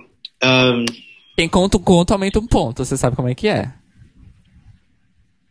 O que, que eu tenho que falar, gente? Desculpa. Não, nada, nada. Eu acho que, eu acho que assim, a gente tem 40 minutos. É. Isso. Quem quer escolher, não vai dar pra falar sobre todas as coisas que eu coloquei aqui. Quem quer escolher? Escolheu aí, alguém escolhe. Beck escolhe qual é o nosso O próximo. último. O último? Isso. Ok. Então, por favor, introduza o tema. Você achou que você só ia escolher? Então, 2021 foi o ano mais abertamente queer do ESC. Cairo Braga. Ponto de interrogação. Ah, faltou, peraí. Não, peraí, deixa eu fazer de novo. 2021 foi o ano mais abertamente queer do ESC? Ah, boa pergunta. É, exatamente. Já, já pode ser a voz do, do Google Translator. Parabéns. Gente, é, é, daí eu vou falar. ah, ahn, eu acho difícil responder. Assim, Eu acho que sim. Minha opinião é sim. mas em 2018 a gente teve o Ryan. Porque pra mim, eu considero a performance do Ryan mais impactante do que. É, tipo, Eu não tô falando. Eu não tô falando. De, a- a- a- o meu raciocínio nessa pergunta não foi necessariamente qualitativo, é quantitativo mesmo. é, mas a quantidade de impacto que Quantidade de um impacto. casal gay no palco Quantidade de na impacto. final um dançando uma. é maior do que mini impactozinhos distribuídos entre vários. Sendo que, sendo que sim, vários momentos queer, mas não necessariamente in your face. Sim, e se não fosses fã, não sabias também. Ok. É um bom Quem ponto. não fosse fã, não sabia. É um É bom isso. ponto, é um bom ponto. O meu raciocínio para essa pergunta era mais a questão de assim, de quantos desses artistas que estão nesse ano são abertamente queer e falam disso com tranquilidade e também trazem isso para o palco. Agora eu concordo. O in your o, o, o elemento in your face realmente acho que não teve esse ano. Ah, e nós tivemos aí Tics e Fentics, que é a coisa que mais vo- vomitante Ah, é desse heterosexual ano. propaganda. Mas aí. E, tipo, enfim, aí que é a coisa que mais me indigna é saber que se fosse um casal queer, não, não seria a mesma coisa. Então, eu acho, sabe, se você é hétero e quer ser aliado, você fica na sua. Você pode, você pode começar ficando na sua. Cada room, não esfreguem a vossa sexualidade na nossa cara. Exatamente. Não tem nada contra, tenho amigos que tem, tenho amigos que são, mas, a- mas meus filhos não precisam ver essas coisas. É igual, é igual aquela expressão do, dos dos Yankees, né? Can you not? Can you not? You not? ai, ai, ai. Mas é, porque, por exemplo, se fosse no, no, num mundo em que o, o, o Karsten teria ganho Hum, o, o MGP uhum, uhum. e eu teria representado Portugal, nosso romance não teria esse tipo de marketing. Com certeza não teria. Quer dizer, vocês Não, você- não. provocar o máximo. você não vai representar Portugal, você vai representar Andorra. Essa, essa é a proposta, cantando em catalão. Ou plano B, San Marino.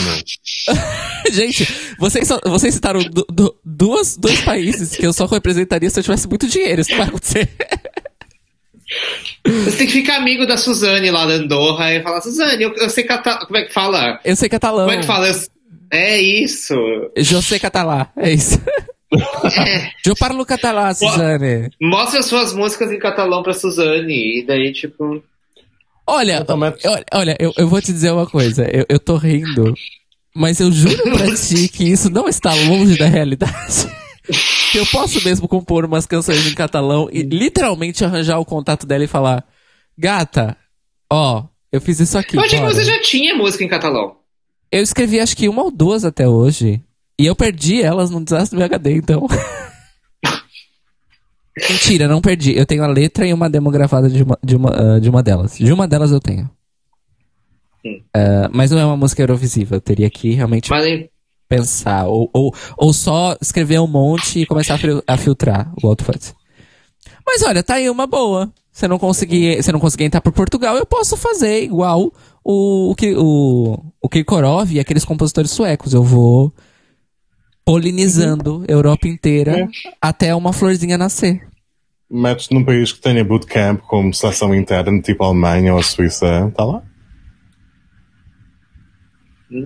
Eu não sei se bootcamp. Bom, eu nunca participei de um. nunca participei de um. Olha, só rapidinho, eu só tô vendo isso agora. Rui, me perdoa. O Rui disse que a tal canção francesa e depois o cantor era gay, afinal de contas, é Nous les Amoureux do Yeah, Jean-Claude Luxemburgo, Jean-Claude Pascal. Jean-Claude Pascal. Go. Obrigado, Obrigado. Rui. Porque também não fui ao Google, entretanto estava a falar convosco e portanto aí está. É, ele é gay. E a canção na altura podia ser lida como, ah, mais uma canção romântica, etc, etc. Não era. E as fãs bichas sabiam. Sabiam de tudo. Elas olharam assim e, fal... e elas falaram, viado, bicha. É, É. bicha. É bicha. Olha. Fábio, você não respondeu a pergunta. 2021 foi o ano mais abertamente queer do ESC? Então, 2021 pode ter sido um dos anos, não sei se o mais, ah, com mais artistas abertamente LGB, mas acho que já tivemos anos mais queer, dependendo da semântica da coisa. Se entendermos queer como algo que desconstrói, que choca, que abala as estruturas, que vai um bocado contra o mainstream, etc., acho que certos anos da primeira década dos anos 2000 cabiam mais nessa, nessa, nessa hum, categoria. Não sei. Mesmo incluindo cantores hetero, vejam só. Ah, Porque a campness estava muito mais elevada. Nós estamos É. numa fase em que a televisão está a apanhar finalmente eh, pop mainstream, não é? Já não temos 10 anos de distância. Temos um pouquinho menos, não. Ah, portanto, as canções tendem a caber também a caber mais no que se vê fora da televisão, na, nos, nos charts, não é? Na- nas canções mais vendidas e geralmente sem grande mensagem ou sem grande abalo, não é? Cultural. Não estamos a falar de. Enfim, se não souberes que a, que a artista em questão é queer, tu provavelmente não, não notas que aconteceu alguma coisa na televisão sim. este ano, certo? Ah, versus anos em que, com mais joke acts, menos joke acts, com mais países um bocadinho desnorteados nas suas delegações, já tivemos anos em que tinhas mais performances capazes de, precisamente por não caberem no, no mundo da música real, no mercado real, provavelmente tinham mais uma componente de. Tinha mais um, mais um impacto, talvez. No sentido de serem, de questionarem, no sentido de não irem com a corrente. Não, mas- Mesmo que os artistas tenham sido uh, hetero. Certo. E aí, e aí na verdade, tu meio que. ah, como eu posso dizer? Provocaste uma outra questão dentro da minha. Que é. O, então, o, como é que cada um de nós interpreta esse mais abertamente queer? Porque o meu, o meu eixo central da coisa era realmente. Era mais material, vamos dizer assim. Então, pessoas queer, abertamente queer, Hum. trazendo queerness para o palco. Fixe, Ao mas mesmo- tipo, como é que tu sabes, não é? Se Então, não mas é que tá. acompanhada. E, e é que tá, o É. teu po- mas o teu ponto também é muito válido, que é. Mas espera, talvez mais. Não mais importante, mas mais visível que isso seja a questão estética que a gente discutiu Hum. lá com isso. É. Que é trazer a estética queer. Ou então actos especificamente afetivos ou que possam ser lidos dessa forma em palco, tipo a Irlanda de 2018 Sim. ou a Lituânia de 2015, em que toda a gente se beijou, não é? Hum. Homem com mulher, mulher com homem, homem com homem, etc. Não é? Foi- Esse tipo de coisa é capaz de ser. Ah, mais esse visível, foi, é? esse foi, esse foi aquele ah, casalzinho que, ao mesmo tempo que é um homem e uma mulher, mas eles são os cantores principais, mas ao mesmo tempo que eles beijam, os backings, os dois homens se beijam, as duas mulheres se beijam, Uhum. não é? Sim, Ai, certo, e certo, é certo. muito fofo esse momento, apesar da, da- da heterossexualidade, é muito fofo. So, Pena Ah, que tem- a música é uma.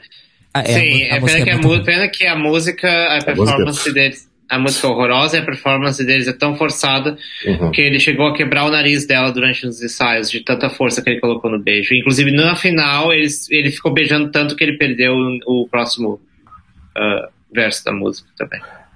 Não sabia estavam dessa do nariz. Mas Ou seja, a gente fica só É, com é. o gifzinho, né? do- do- dos casaizinhos e tá ótimo. Ele, aparentemente, na hora do beijo, ele foi com tanta força que quebrou o nariz dela. Uau! É tipo- Não, assim, 2015, 2015 foi um ano muito violento. Portanto, partem o nariz à lituana, partem a casa de banho da portuguesa. Acho É ótimo. verdade. Toda trama, gente. É, Essa, Enfim. essa história merece um documentário. Mas enfim, o Sim. que é que eu ia dizer? É... Ah, Mas eu, eu- deixa eu, eu ia falar um negócio que daí, que essa, essa questão que eu falo, pra mim me lembra da, do que, da, da distinção que a gente fez lá no início desse podcast, que é a questão do, do queer passivo, queer ativo, né? Uhum. queer coding, acho- tá? Queer coding.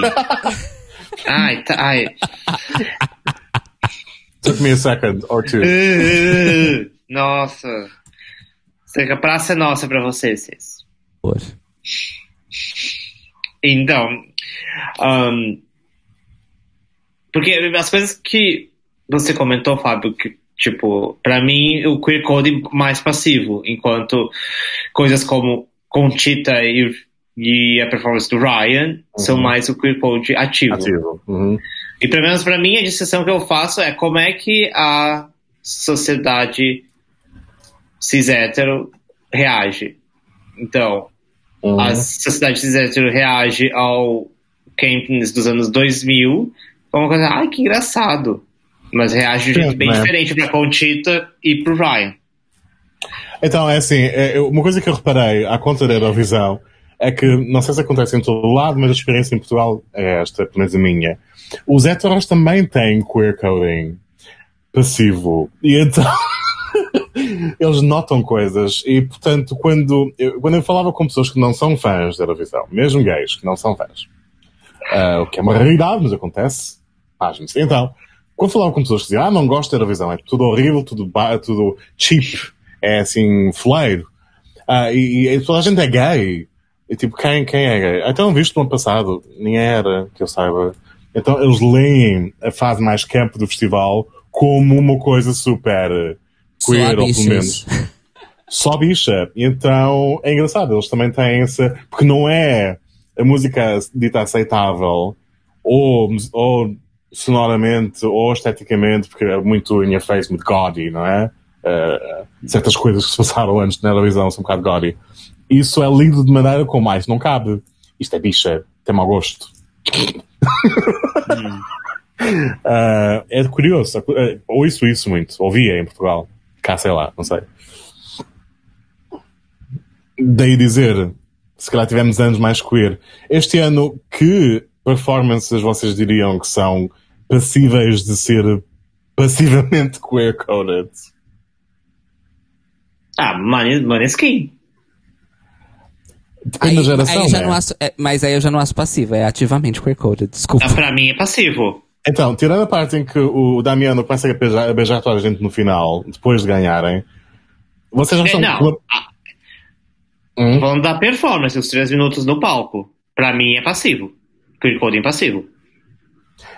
Então, sei lá, vocês têm a intenção que a malta que está em casa, que tem tipo 40 anos ou 50, malta que sei lá a idade, malta que cresceu a ouvir Velvet Underground e coisas destas, que, se- que conhecia David Bowie quando ele estava vivo. malta que está habituada a este tipo de coisa, realmente olha para Måneskin e diz, ah, que bichas. Por causa da, da cobertura rock and roll à volta. Pois é, isso é verdade. Mas aí, mas aí vai também. Não, um mas, pouco- mas, mas, a que- mas a questão do queer coding passivo não significa que isso, tipo, isso acontece também queer... E uma coisa, eu não tô fazendo julgamento de valor. Isso eu acho bem claro. Mas minha pergunta é, é assim tão diferente do que acontece no mainstream, é? Hum. Tipo, Mas eu, pra que- mim. Não, é que eu acho assim.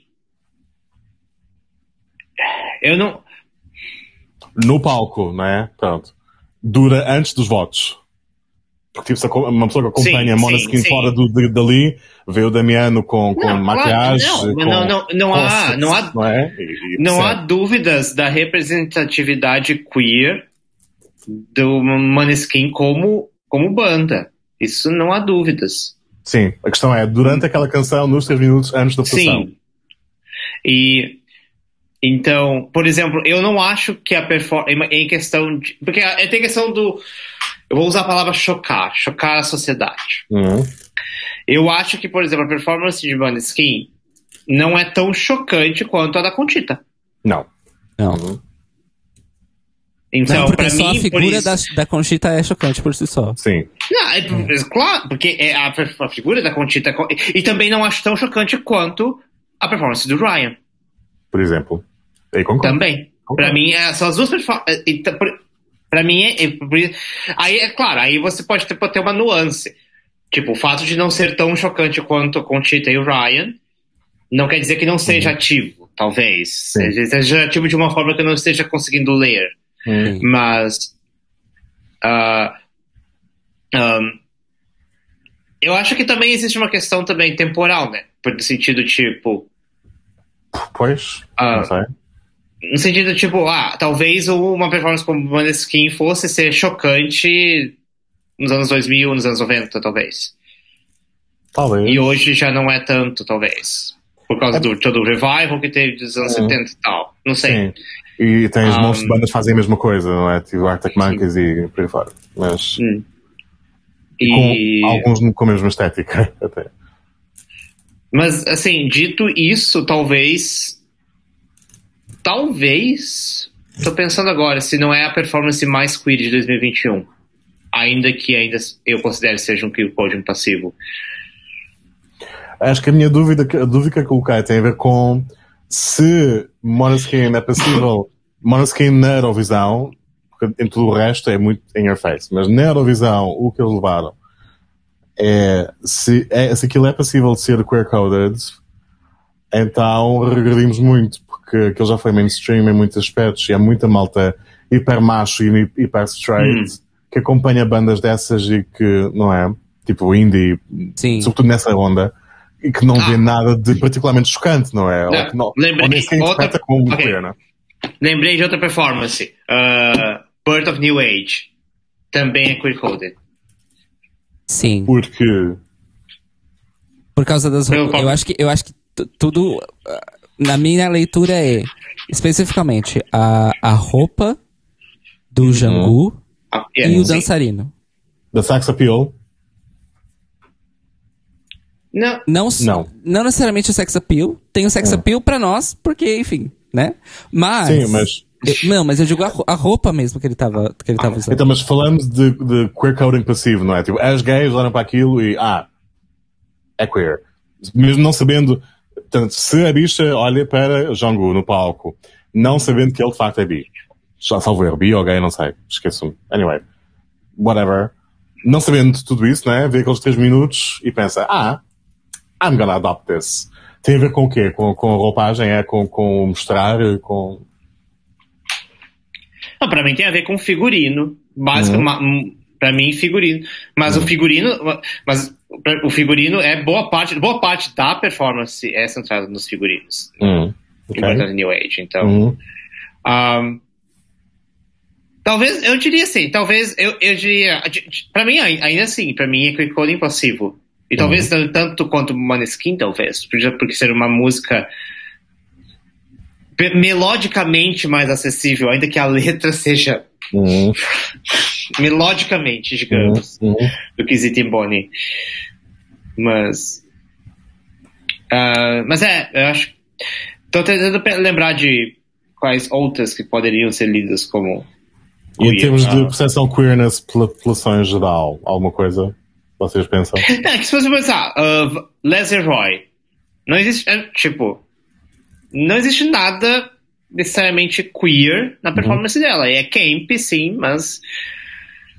Uhum. uh, É nada, não. Uhum. o vaz- vazio, talvez, ali, não sei. Talvez, mas É depois ele tem, eh, tem o facto de estar a fazer um- uma coisa tipo musical, não é? Então, é, então, capaz tem a de- questão do musical theater. Hum. Uh, ah, outra performance que pra mim é recorded, a uh, I Don't Feel Hate. Ok. Mais uma vez, bichas do teatro musical. E essa é a, e- é, é a mais camp do ano, na minha opinião. é a mais cap do ano. Eu- a, minha, a minha dúvida, portanto, sempre é: ok, há muita coisa que nós bichos olhamos e, e pensamos, ok, já. Então a minha questão é: o público em geral vê se há alguma coisa que o público em geral este ano podia ter visto e pensado, ah, isto tem qualquer coisa que não, que não cabe. Ah, não é? Percebem? É que eu acho que pra mim, I Don't Feel Hate tem a questão da própria letra também, que traz.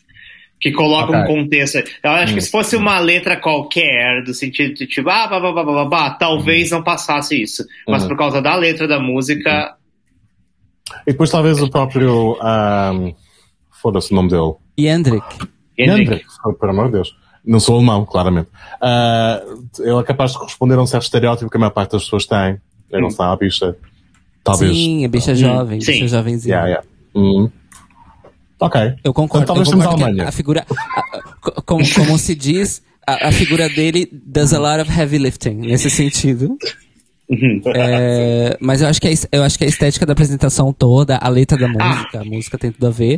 Ah, ok, eu tô- eu tô- eu agora quero, eu tô eu quero lembrando. falar uma. F- Fogo, fogo e chama. Fogo e chama pra mim é um, queer- é um queer coding, Hum. é um Sim. queer coding ativo. Não é passivo. Hum. Sim, sim, sim, Ah. sim. Ok. Hum. por quê? Então, é assim.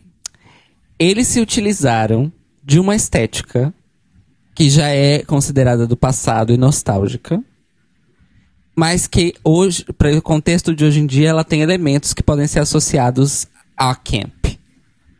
Porque vamos, vamos admitir que o conceito de camp também muda de acordo com a ressignificação das coisas que aconteceram há 20 anos atrás. Hum. Então, a estética dos anos 80, que hoje pra nós é camp, ela não era camp nos anos 80. ela era a estética da época, era a coisa nova, era a novidade. Hoje não. Hoje, hoje a estética dos anos 80 é camp. E eles foram buscar justamente o mais camp dos anos 80. E eram as roupas com, com Clash of Colors. E aí você tem aquele detalhezinho que, infelizmente, até hoje em dia, é um marcador de gênero, que é pintar as unhas. Hum. Eles estavam o tempo inteiro de unhas pintadas, combinando com o figurino. Aliás, que é um detalhe muito importante. E depois tens o Mas vocalista. aí, Sim, mas aí entra uma questão. Até onde eu saiba, os dois são héteros. E daí, eles não podem fazer o queer code ativo? Já ouviu falar, já ouviu falar num grupo islandês chamado Hatari? certo. Em que basicamente não tem uma bicha? Mentira, a que dança, a que dança é bicho. Nem o Clemens. Ok, tá bem. Sim, foi um pouquinho decepcionante. Eu, eu, então, eu, pra mim, eu tenho. Ai, as esposas dele são as, as Beckins, aliás. Tá bem. en- Então, Olha, family. eu, eu, pra mim, isso que você tá falando do, do Fear and Flame, pra mim se aplica ao Måneskin também. Mas aí tens, já que a questão. Eu também estava a pensar nisso, que é ok, os dois são retro. Retro. Mas depois eh, tens a questão da estética de Maneskin ser aceitável em certos círculos e ser uma coisa com classe, Sim. considerada com classe, versus uh, Fear and Flame pularem no palco com uh, Rosa Choque, etc., ser só camp. Então tens. Ah, eu acho que tem um pouco da questão da, de performance e música do Måneskin serem muito melhores do que uh, Overspray Nada. Está bem, tudo bem, mas aí é que está. uh, E a- percepção de camp também, também afeta o queer coding, se calhar. Não Sim, eu acho que sim. E aí você tem. E de qualidade desculpa. pa- Para favorecer o campness do, vamos dizer assim, o campness de, de, de Fury and Flame, a gente tem o contraste, que é Rafal trazendo Ah. referências estéticas exatamente da mesma época, Hum. mas com uma estética completamente diferente. Yeah, bro. 100% hétero. É, Não há as cores, há, há muitas cores, mas não nele. não, não. Não. E nem nos Eu- eu- eu- dançarinos. Eu não sei, eu, eu discordo, eu acho, eu, eu discordo do, do, do Fear Flame ser ativo pra mim. Pra mim, é para mim, é- eu digo, de novo, eu não tô fazendo julgamento de valor, mas pra mim Uhum. não tem o, o elemento de choque Mas cis queer coding, queer, code- queer coding e camp não é baseado em choque. Choque é uma consequência, Pra- pode, pode ser uma intenção. Conchita. Pode ser uma consequência. Talvez dana. Mas pode simplesmente não fazer parte da coisa. Como Yendrick. Yeah. Não, pra mim, mas pra mim, a reação da sociedade é isso que eu levo com. A sociedade não se chocou com Fear and Flame. Não ficou, nossa, nossa, que coisa. Não houve ru... da, tipo. Não, É isso não- que pra mim é. Pra mim, qual a reação da sociedade cis hétero? Eu não faço ideia, não Ah, faço é- parte dela. Não, mas pra mim é isso. Mas, mas ela tá aí, é por isso que a gente Então. se fode tanto, é porque ela existe. Então, a Então, pra mim, é. Então, pera, deixa eu ver se eu entendi. terminar. Então não é camp e nem queer coded, senão nos chocar? Isso Não, não faz não o menor tô falando nada de ser sentido. camp. Não, eu tô falando nada de ser camp. Estou, a que tô falando é queer coding passivo, queer coding ativo. Então, não. Você tá errado. Você tá errado. O exemplo que eu dei de queer coaching ativo no começo do episódio prova que você tá errado. A Úrsula é uma vilã da Disney, só que ela não foi feita moldada na imagem da Divine pra chocar. Ela foi moldada na imagem da Divine pra ser contraste a Ariel. Não é necessariamente uma questão de choque. O, o Jafar é queer-coded, mas ele não é queer-coded ao ponto de choque. Afinal, então, a gente tá que, que falando fa- de um... o, que, que, o que, que é passivo e ativo pra você, então? É intencional, Cis. Intencional. A diferença é. a intenção. A diferença aqui é a intenção. A intenção do ABBA, em 74, quando eles ap- apresentaram Waterloo, aquela estética, na época, era uma estética do glam rock. Ela não tinha uma, uma leitura camp. A leitura que nós temos hoje em dia daquilo é uma leitura camp e queer coding, porque nós decidimos que aquilo é camp e é queer coded. Isso é um, um queer coding ah, passivo. A Disney, literalmente pegando uma imagem da- de uma das drag queens mais famosas dos anos 80 para colocar como vilã de um desenho animado direcionado a crianças, isso é queer coding ativo. Eles fizeram isso de propósito. Aliás, a Disney tem uma longa tradição de fazer isso de propósito. Muito em parte porque tem muitas pessoas, principalmente homens gays, que trabalham nas animações da Disney e fazem esse tipo de decisões. Isso é queer coding ativo. Então, por que você não me corrigiu lá atrás quando eu falei da Contita? O que, que você falou da Conchita? É porque você não tinha Porque eu feito. tava a- falando de choque. Eu, Mas eu você não fez a oposição. Você não tinha feito a oposição e nem a condicionante. Pra mim era assim. A, a Conchita trouxe Na, o choque. na verdade, na verdade, agora que eu me dei conta, eu misturei as coisas. Na verdade, você estava falando do que, que era mais queer ou menos queer. Isso não tem nada a ver com ser ativo ou passivo. Essa, na verdade, esse foi o meu erro. Porque eu não tô. Porque, assim, enfim, gente, eu tomei chá, não tomei café. Na verdade, o meu, a minha oposição que eu tinha feito lá atrás era questão é, de. Sagre, não. Agora que eu vi. É a questão de o que, que faz algo ser mais ou menos queer. E aí eu acabei com, confundindo isso com a questão do ativo e passivo. Mas porque pra mim, por exemplo, se- o que faz mais queer. É- enfim, isso pode ter tantas esferas, mas pra mim a primeira esfera que me vem à cabeça é qual foi a reação da sociedade cis hétero a isso? Se a reação foi tipo, ai, nossa, que engraçado, que é bem típico, que camp, ah, lá, lá, lá. Aí, é. Mas se a reação é tipo, ah, nós vamos, ah, nós vamos, tipo, editar isso e não mostrar, como foi no caso do Ryan, que fez a China perder o- os direitos de transmissão, Sim. aí, pra mim, tem muito mais peso pelo menos pra mim, na primeira esfera que me vem na cabeça, tem muito mais peso queer do que o. Então, Cis, mas Se- é que tá. A gente tá falando de coisas diferentes. A gente tá discutindo estética, identificação e campness. Você tá falando de não, a, a que- a questão, a gente começou falando o que que, que, se 2021 foi o ano mais queer. Sim, e aí, Essa- eu, e aí eu trouxe a, a, a divisão de noções. A minha noção era pessoas queer. Aí o Fábio trouxe o questionamento que é o questionamento da estética. Questionamento da E um bocadinho do efeito também, até. É, do, Ah, do quê? Desculpa. E um bocadinho também do efeito, batendo no que o Beck estava a dizer. Sim, Ah. mas é que tá. Mas a minha questão é: essas coisas não são condicionantes umas das outras. Sim, sim, sim. sim. Esse, esse é o meu ponto. Definições diferentes de. É, exato. E, e- e- o jeito que você falou pareceu que elas eram condicionantes umas das outras. Também há um elemento do acesso que é ah, tipo, não houve.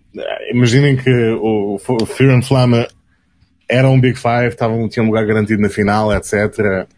Talvez não tivessem, enfim, grande feito na mesma, mas haveria mais pessoas a ver em todo o caso. Eles perderam na semifinal, ninguém sabe que eles existiram, sequer. Ah, uma Dan Internacional que concorreu, acho que em 2011, não passou da sua semifinal, ninguém soube que ela, ninguém se lembra que ela esteve lá, Pois. não é? Ding dong. Em todo o caso, ah, mas transexual na Eurovisão outra vez, a mesma. Ah, tipo, ninguém discutiu. Porque ela, né, ela não foi qualificada. Dá menos oportunidade. Tendo em conta que as pessoas que prestam atenção à Eurovisão são a minoria e há um grande público que sintoniza no sábado, não sabe o que é que se passou na terça e na quinta-feira. E só se lembra de quem ganhou, e depois o público em geral que não viu só sabe o que vai para os jornais. Tens uma série de camadas que separam a performance do, do acesso do, do público geral, não é?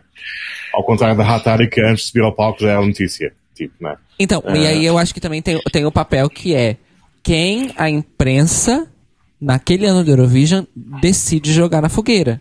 Isso. O Hatari chamou a atenção desde antes, porque eles já têm aquela estética. Aquela estética é deles. Eles não fizeram aquela estética para o Eurovision. Então eles já chegaram desde a seletiva islandesa causando. A performance do Ryan, a partir do momento em que começou-se a saber o que é que seria e saiu o vídeo, O pronto, vídeo. jogaram ele Yeah. na fogueira. Yeah. Então, querendo ou não, isso aumenta o impacto. Porque eu vou te dizer uma coisa: a performance do Ryan não teria dado o que falar se ela só tivesse acontecido no dia e ninguém soubesse nada. A questão é que o pré-hype da coisa alimentou muita da atenção que se deu àquilo ou aquilo específico que acontece. Porque assim, eu amo, eu amo que o problema eh, as pessoas héteros elas são tão incoerentes. O problema da performance do Ryan é a bitoquinha que eles dão. Esse foi o fim do mundo. O fato da dança deles ser extremamente sensual em determinados momentos, tá tudo bem. tá tudo ótimo. Por quê? Porque as Eu pessoas lembrei- não vão entender. Mas se eles se beijarem, aí as pessoas vão entender.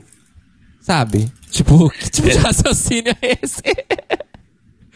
e, é, e é por isso que eu acho que existe a diferença entre as pessoas que são queer, a estética camp queer ou queer coding, o que seja, e o impacto que aquilo tem. Essa, elas são coisas que podem acontecer numa sequência, numa amarração e numa corrente. Mas elas não são condicionantes umas das outras. Mesmo porque, de que, que, literal, que supostamente foi a primeira concorrente da Queen do Eurovision, Não, não foi. ou Foi o whatever. Sestre. É, Em teve 2002, Sestre, a isso. Eslovênia. É, ok. Alguém lembra de alguma delas duas? Pois, não. Ninguém lembra. Ninguém Ah, o, lembra. Sestre, o Sestre é meio famosinho ainda na, na, Cis. na área. Nós não estamos falando Na- do na nível região. Ryan O'Neill de impacto, então get with me in this. Ninguém lembra delas. E aí você não vai me dizer que aquilo não tinha o potencial de ter um impacto? Claro que tinha. E depois há coisas que são tipo, a a parada já subiu tanto, não é? Que tu tinhas, tínhamos o Paul, esqueci o último nome dele, Ah, da Islândia, ah, 97, né? Primeiro homem abertamente gay na Eurovisão, performance, ah, né? Ah, deve ter chocado um bocadinho na altura, mas hoje em dia quem se lembra dele? A Exato. parada subiu. Exato. A parada subiu. Ó, uma pessoa que, que tá ali no meio do caminho, na questão de lembrança e impacto, por causa da estética queer, eu nem sei, nem sei da pessoa dele, é o Melovin. O Melovin, Ele, o você não viu Melovin as notícias? é uma Ele- referência... Ele, Ah. ele se assumiu bissexual. Ah, não sabia, parabéns. esta semana é. Uhum. E a- bem. essa semana, bem-vindo, Hum. Melovin. Se- Se visitar Portugal, me liga. É, Sim. Melov e Timoshenko, príncipes ucranianos, filhos de, da mãe Jamala, netos da matriarca Ruslana.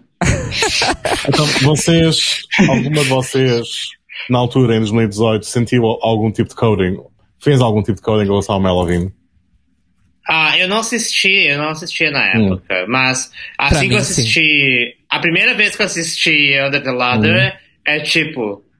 É, é, é assim, a bicha saindo. a- é a bicha fazendo o que, o que qualquer bicha faria se fosse pro palco do Eurovision, botar fogo. Porque- Aquela porque- merda. Porque é isso, se você é bicha aí, você est- este, eu, estou, eu sou bicha e vou pro palco do Eurovision, é óbvio que eu vou fazer a coisa, tipo, eu vou surgir do piano e vou botar fogo. Tipo, É é, o mínimo que. Eu estava completamente distraída na altura. Eu Em- olhei para ele e pensei, emo kid straight. Eu Não, não pensei. imagina, vampiríssima, vampiríssima. Vamos E- pedir, vamos pedir. E, e eu não. Na minha cabeça e vivência e conhecimento cultural, eu não. ninguém me convence. Ninguém me convence que a base cultural do que a gente tem de- dos vampiros ficcionais é 100% queer coded. Ah, sim. Não me venha falar de vampiro. Já ouvi.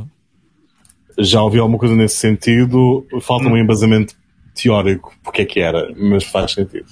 Mas, mas, é, por- mas é porque. Mas isso. Mas, mas, a, mas a questão do. Aí, Vampiro foi precisar de um podcast só pra isso. Sim, Porque teve É uma- é uma- várias. São várias mitologias estéticas. complexas. Não, mas a questão da estética, porque lá atrás, lá com Drácula e com Bram Stoker, foi uma coisa, era uma coisa muito mais do terror e tal, do vampiro monstro, Nosferatu, essas coisas assim, são a estética do monstro e tal. Uhum. E não, não tal, pelo menos até onde eu sabia, não necessariamente nada de queer, não os vampiros que a gente vê hoje, tipo, Entrevista com Vampiro, que é talvez, tipo, a grande referência vampiro da nossa, Hum. da nossa geração. E Eu que amo. tem é extremamente coded. Extremamente. Extremamente Tipo, do início ao fim. Do início ao fim, aquele filme é uma. É o início, o primeiro segundo até o, último segundo é uma bichice eterna. Literalmente eterna, porque Bom. são vampiros. Assim. Sim. Mas eu lembrei, eu ia falar, eu lembrei de outra performance coded desse ano. Hum. Ah, Voices. Tá. É, Tá. isso é verdade. E, aí, e aí nós temos, e aí nós temos realmente o intérprete, ele é o queer coding. Uhum. Yeah. Mas aí a, Yeah. gente entra no- aí a gente entra na confluência das coisas, porque ele é uma pessoa queer e trouxe queer coding. Serviu o queer coding. Yeah. Vai dizer que isso não é queer coding ativo? Ah, segundo a sua. Yeah, sim. Ah, então tudo é ativo, gente. Não. Não, tô brincando. Então existe uma. Dá um exemplo de queer code passivo desse ano, se é que tem. Desse ano? Gente, que difícil. Então, lá está, não sei, depende um bocado.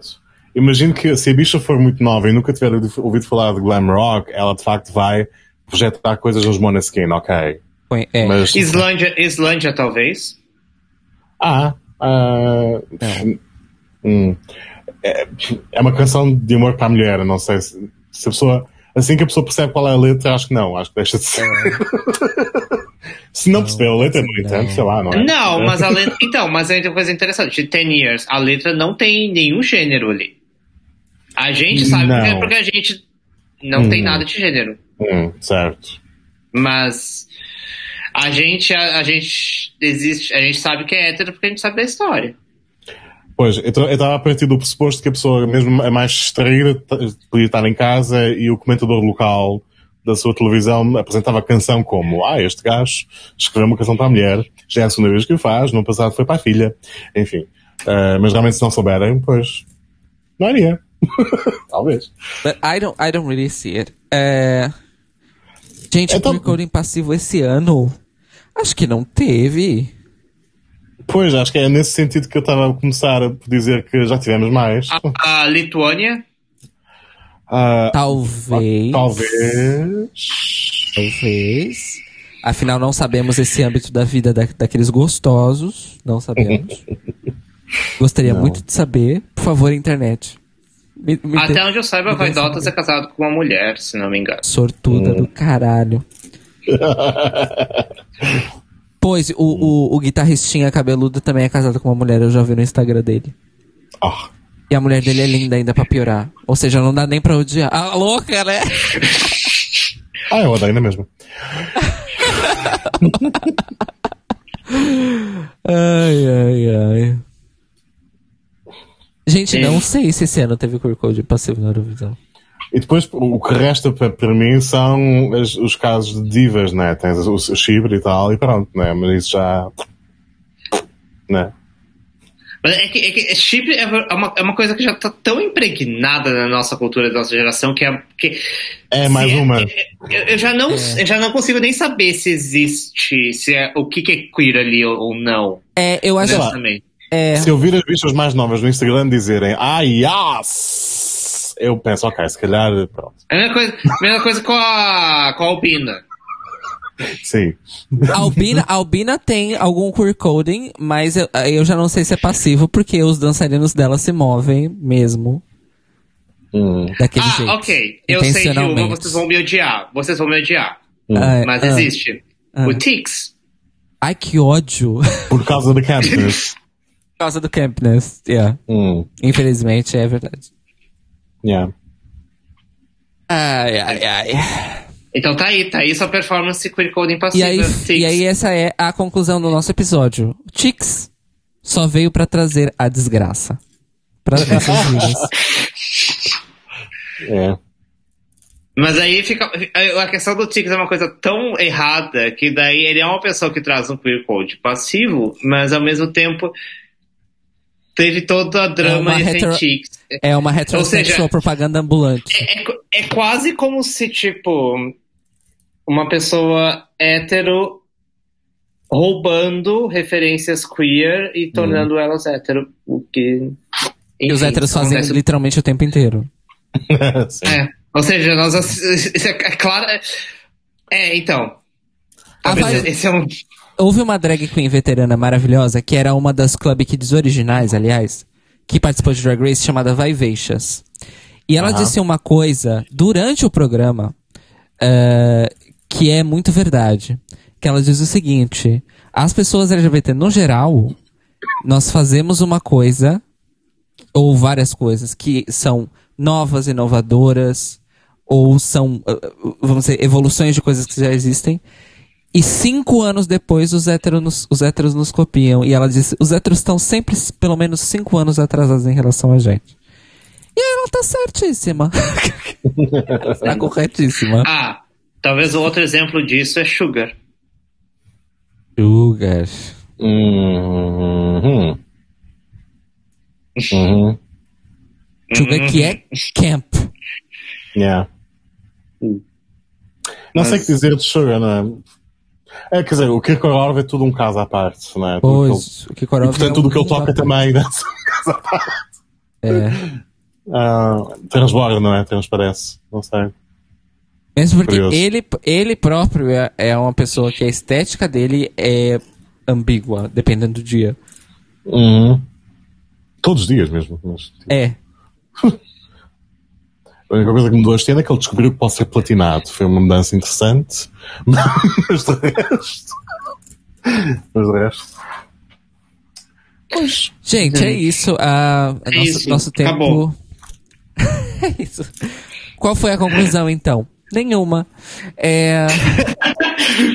Absolutamente Não, nenhuma. Não, a minha conclusão é: eu hoje tive a epifania de descobrir que toda a minha bichice se originou lá atrás no show de calouros do SBT com Elton Maravilha e as transformistas.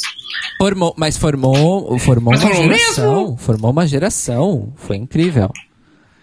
Ahn, Qual, foi, qual outras referências que tinham na época? Pra quem? Pra nossa geração que assistia TV? é, e Não aquela- muito. E, e uma coisa, e uma coisa é, levou caminho pra outra, né? Porque eu, eu que sou um pouco mais nova que você, eu já, eu já aterrisei numa época em que era a Vera Verão e o concurso de transformistas. Então era uma coisa mais diluída ali entre, entre essas duas referências. Mas, porra, já tinha mais do que uma, né? Já era melhor do que Uhum. cinco anos antes. É, mas é isso, gente. Então, já que a gente não chegou a É nenhuma isso. conclusão, eu vou deixar vocês com uma reflexão. Aquelas. deixar vocês com uma reflexão. E a reflexão é a seguinte: grandes cientistas não dão respostas, mas sim geram grandes novas perguntas. É isso. Vale a pena pensar nisto. que é uma deixa comum na Rádio Católica Portuguesa. Citações Socorro. diárias. Renascença e RFM. Uhum. É isso. Nossa. Vale a pena pensar nisto. Vale a pena Minutos de sabedoria. Ai, ai, ai, ai, ai. Era um livrinho, gente. Era um livrinho católico. Eu acho que ele existe. Há muitos, acho eu. Eu, eu tipo, na, na minha infância barra adolescência em que era. Ah, eu acho que os Minutos de Sabedoria, eu acho que das, das, das TJ, da Testemunha de Jeová, se não me engano. Ah, acho que não. É tipo, eu naveguei entre os dois universos. Para quem não sabe. Porque literalmente metade da minha família é testemunha, outra é católica, e então pronto. Ah, Cada vez mais, menos testemunhas. Mas em todo o caso, ah, os, mi- os minutos de sabedoria e afins havia montes nas, nas, lo- nas lojas católicas. A minha mãe era catequista, catequista portanto lembro-me disso. Sim. O que as testemunhas tinham eram coisas tipo: jovens, jovens perguntam. Jovens perguntam. Que era um livrinho azul dos anos 80 que não foi atualizado até aos 2000.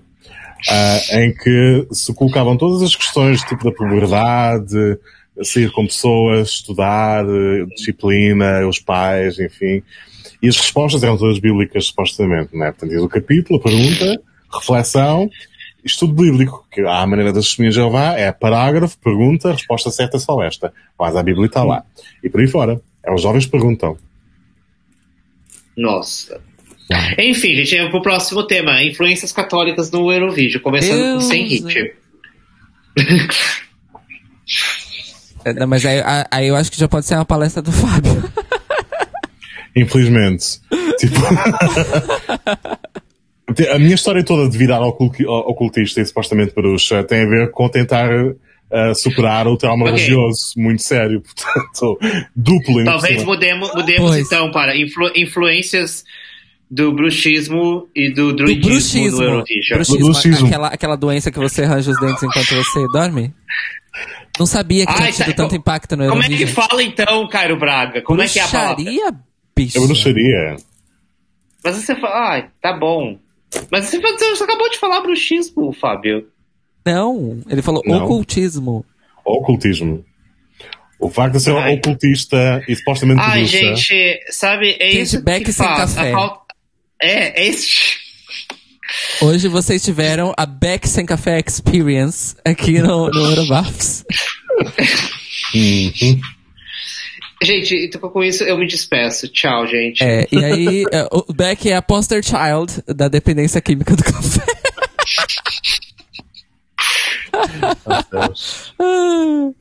Poster child. Atenção. Child. Isso, tipo, tipo aquelas propagandas que tinha na TV também, já que tá falando de TV brasileira, que era tipo. Mas Eu pego os meus dedinhos e faço assim pras drogas. Não, tinha, mas tinha aquelas mais, mais pra frente, dos anos 2000, que eram mais, tipo, tensas, e aí, tipo, cocaína, e aí a, a, a- era uma, uma atriz que fazia a cocaína, ai, o meu nome é cocaína, e eu, e aí eu deixo você fazer isso, e blá blá blá, e blá blá blá, Hum. e nossa, gente, Chama, tem um, um termo em inglês, que eu não sei se tem um termo em português, o Fábio vai poder me dizer se tiver, que chama fearmongering. Isso foi nos anos Certo. 90. Essas campanhas eram. não, acho que isso, isso já era nos 2000, essas propagandas já eram mais pra frente, eu lembro que já era mais... Eles, tro, eles tro- tro- tro- trocaram. É. Enfim. Eu vou, eu, vou, eu, eu vou fazer da cafeína. Eu sou a cafeína. Ou eu sou a falta de cafeína. Eu sou a falta de cafeína. Essa falta de cafeína é ótimo. Ahn, Aí é tipo, tu troca, é tipo só um. Tipo, um vídeo de eu na, na cama, dormindo, roncando. versus você sendo super produtiva e feliz no seu dia com a cafeína. Qual que É, tem, né? No próximo Eurobafos, então, muito provavelmente voltaremos à nossa máquina do tempo, É. cortesia do Eurovision Again. E eu não lembro qual foi o ano do primeiro Eurovision Again, gente. Pera, desse ano. 66 foi? 69? 68? 8? Hum. 8? Não Nossa. sei. Mas foi 68 back. Ou 60, ou 60 não, Bet? não, pera. Foi o ano que. Foi o ano da desfolhada. 69. 69, ok. Foi o ano do, f- do, do Homenagem a 4. Isso. 69 de course. 69. Daniel Beck, seu merchan. Recados finais. Hum, ah, Twitter back underline Daniel, Instagram back the Star Child. Gente, eu tô morrendo, gente. Fábio.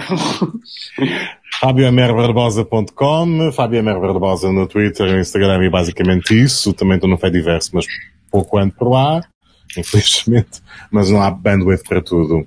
E um dia, quem sabe, serei mesmo ocultista profissional, com taróloga, consultas e isso tudo. É, a, a youtuber ocultista, a carreira da youtuber ocultista vem aí. Eu já disse que você tem que fazer. Eu já disse. É verdade. Eu já disse que tem que começar a tradição de, de, de tirar as cartas para o Eurovision daquele ano ou para cada um dos, dos concorrentes. Not kidding, eu tirei este ano em privado. Antes do programa. Mas, obviamente. Ela literalmente escondeu o jogo. Escondi o jogo. mas, mas a minha interpretação uh, foi, um bocado, foi, foi um bocado ao lado, mas enfim, já explico. Em todo o caso. É sério, Vai, Fábio. vai. Eu acho, eu, acho, eu acho que vai fazer sucesso, porque aqui não falta bicha mística. E se você juntar a bicha, a bicha mística com a bicha eurovisiva, é uma explosão. É uma explosão. É uma explosão. De views. é isso. Eu acho que você tem que investir nisso. Ok. Ah, é minha vez, né? Seu Mechan. É, é. Arroba Caio Braga no Twitter e no Instagram. E no Fediverso também. Ando um pouquinho mais lá do, do, do que Fábio, mas também porque eu coloquei ali uma integração de que o que eu posto no, no Fediverso vai pro Twitter. Ahn, então facilita um pouco a minha vida. E atenção para o choque das minhas, das minhas companheiras de podcast, não sei se elas já sabem. Mas vocês podem também seguir arroba Cairo Braga Music no TikTok. Olha, ela é Gen Z. Ela é. Ela eu é sou Gen jovem. Sou jovem. Eu sou jovem, vocês são cringe. Olha, eu não postei, eu não postei nada ainda. Tô seguindo muitas pessoas, mas se vocês estão me ouvindo, me sigam lá, que eu vou começar a postar aí uns conteúdinhos musicais já nessa semana que, que, que se inicia. Eu sei que é pop, porque eu sou jovem. Ah, Ai, você viu esse vídeo, é muito Vi. maravilhoso. Moça, você não é jovem. Não, eu sou sim. Você sabe quem é Sandy Júnior? Eu sei. E você tinha o CD das quatro estações? Ah, eu amava. Então você não é jovem, você é milênio. Não, não, eu não sou. Eu amo. Eu não conheço esse vídeo. e a- a- a fantoche, muito fofa. Eu vou te mandar a Cisa, muito bom. Ah, é a moça, é, o- é a moça do O Lorde não marketing. era triste na altura. Você Ela fala- o Lorde quando era triste. É, eu sou, não, eu sou jovem, eu, eu, eu, eu, eu- uso cringe. Aí o cara pergunta, como é que Mas você você é aprende? cringe. Como é que você sabe que é cringe? Eu pesquisei. Então você não é jovem. Você só jovem, você sabia? Você saberia. Muito bom. Ah, enfim, é isso. Eurobafos, então para acompanhar o Eurobafos. Siga aí o, o, o feed do nosso podcast hum, à venda nas melhores livrarias, a louca. Disponível nas melhores lojas do ramo. Eu amava essa, essa frase. Mas aí no seu agregador de podcast favorito e também no seu serviço de streaming favorito. E pode acompanhar pelo YouTube as nossas lives em youtube.com.br carbraga. E todos os links estão em linktree barra eurobafos, eurobafos sempre com PH. Tá bom? É isso. Uhum. Então a gente se vê daqui a talvez duas semanas, vai depender Talvez. dos cronogramas. Ahn, porque todo mundo aqui é proletária. é isso. É um facto. É isso, amores. Então, beijinhos. Beijinhos, Beijo. tchau, tchau. Sejam jovens. Não sejam cringe.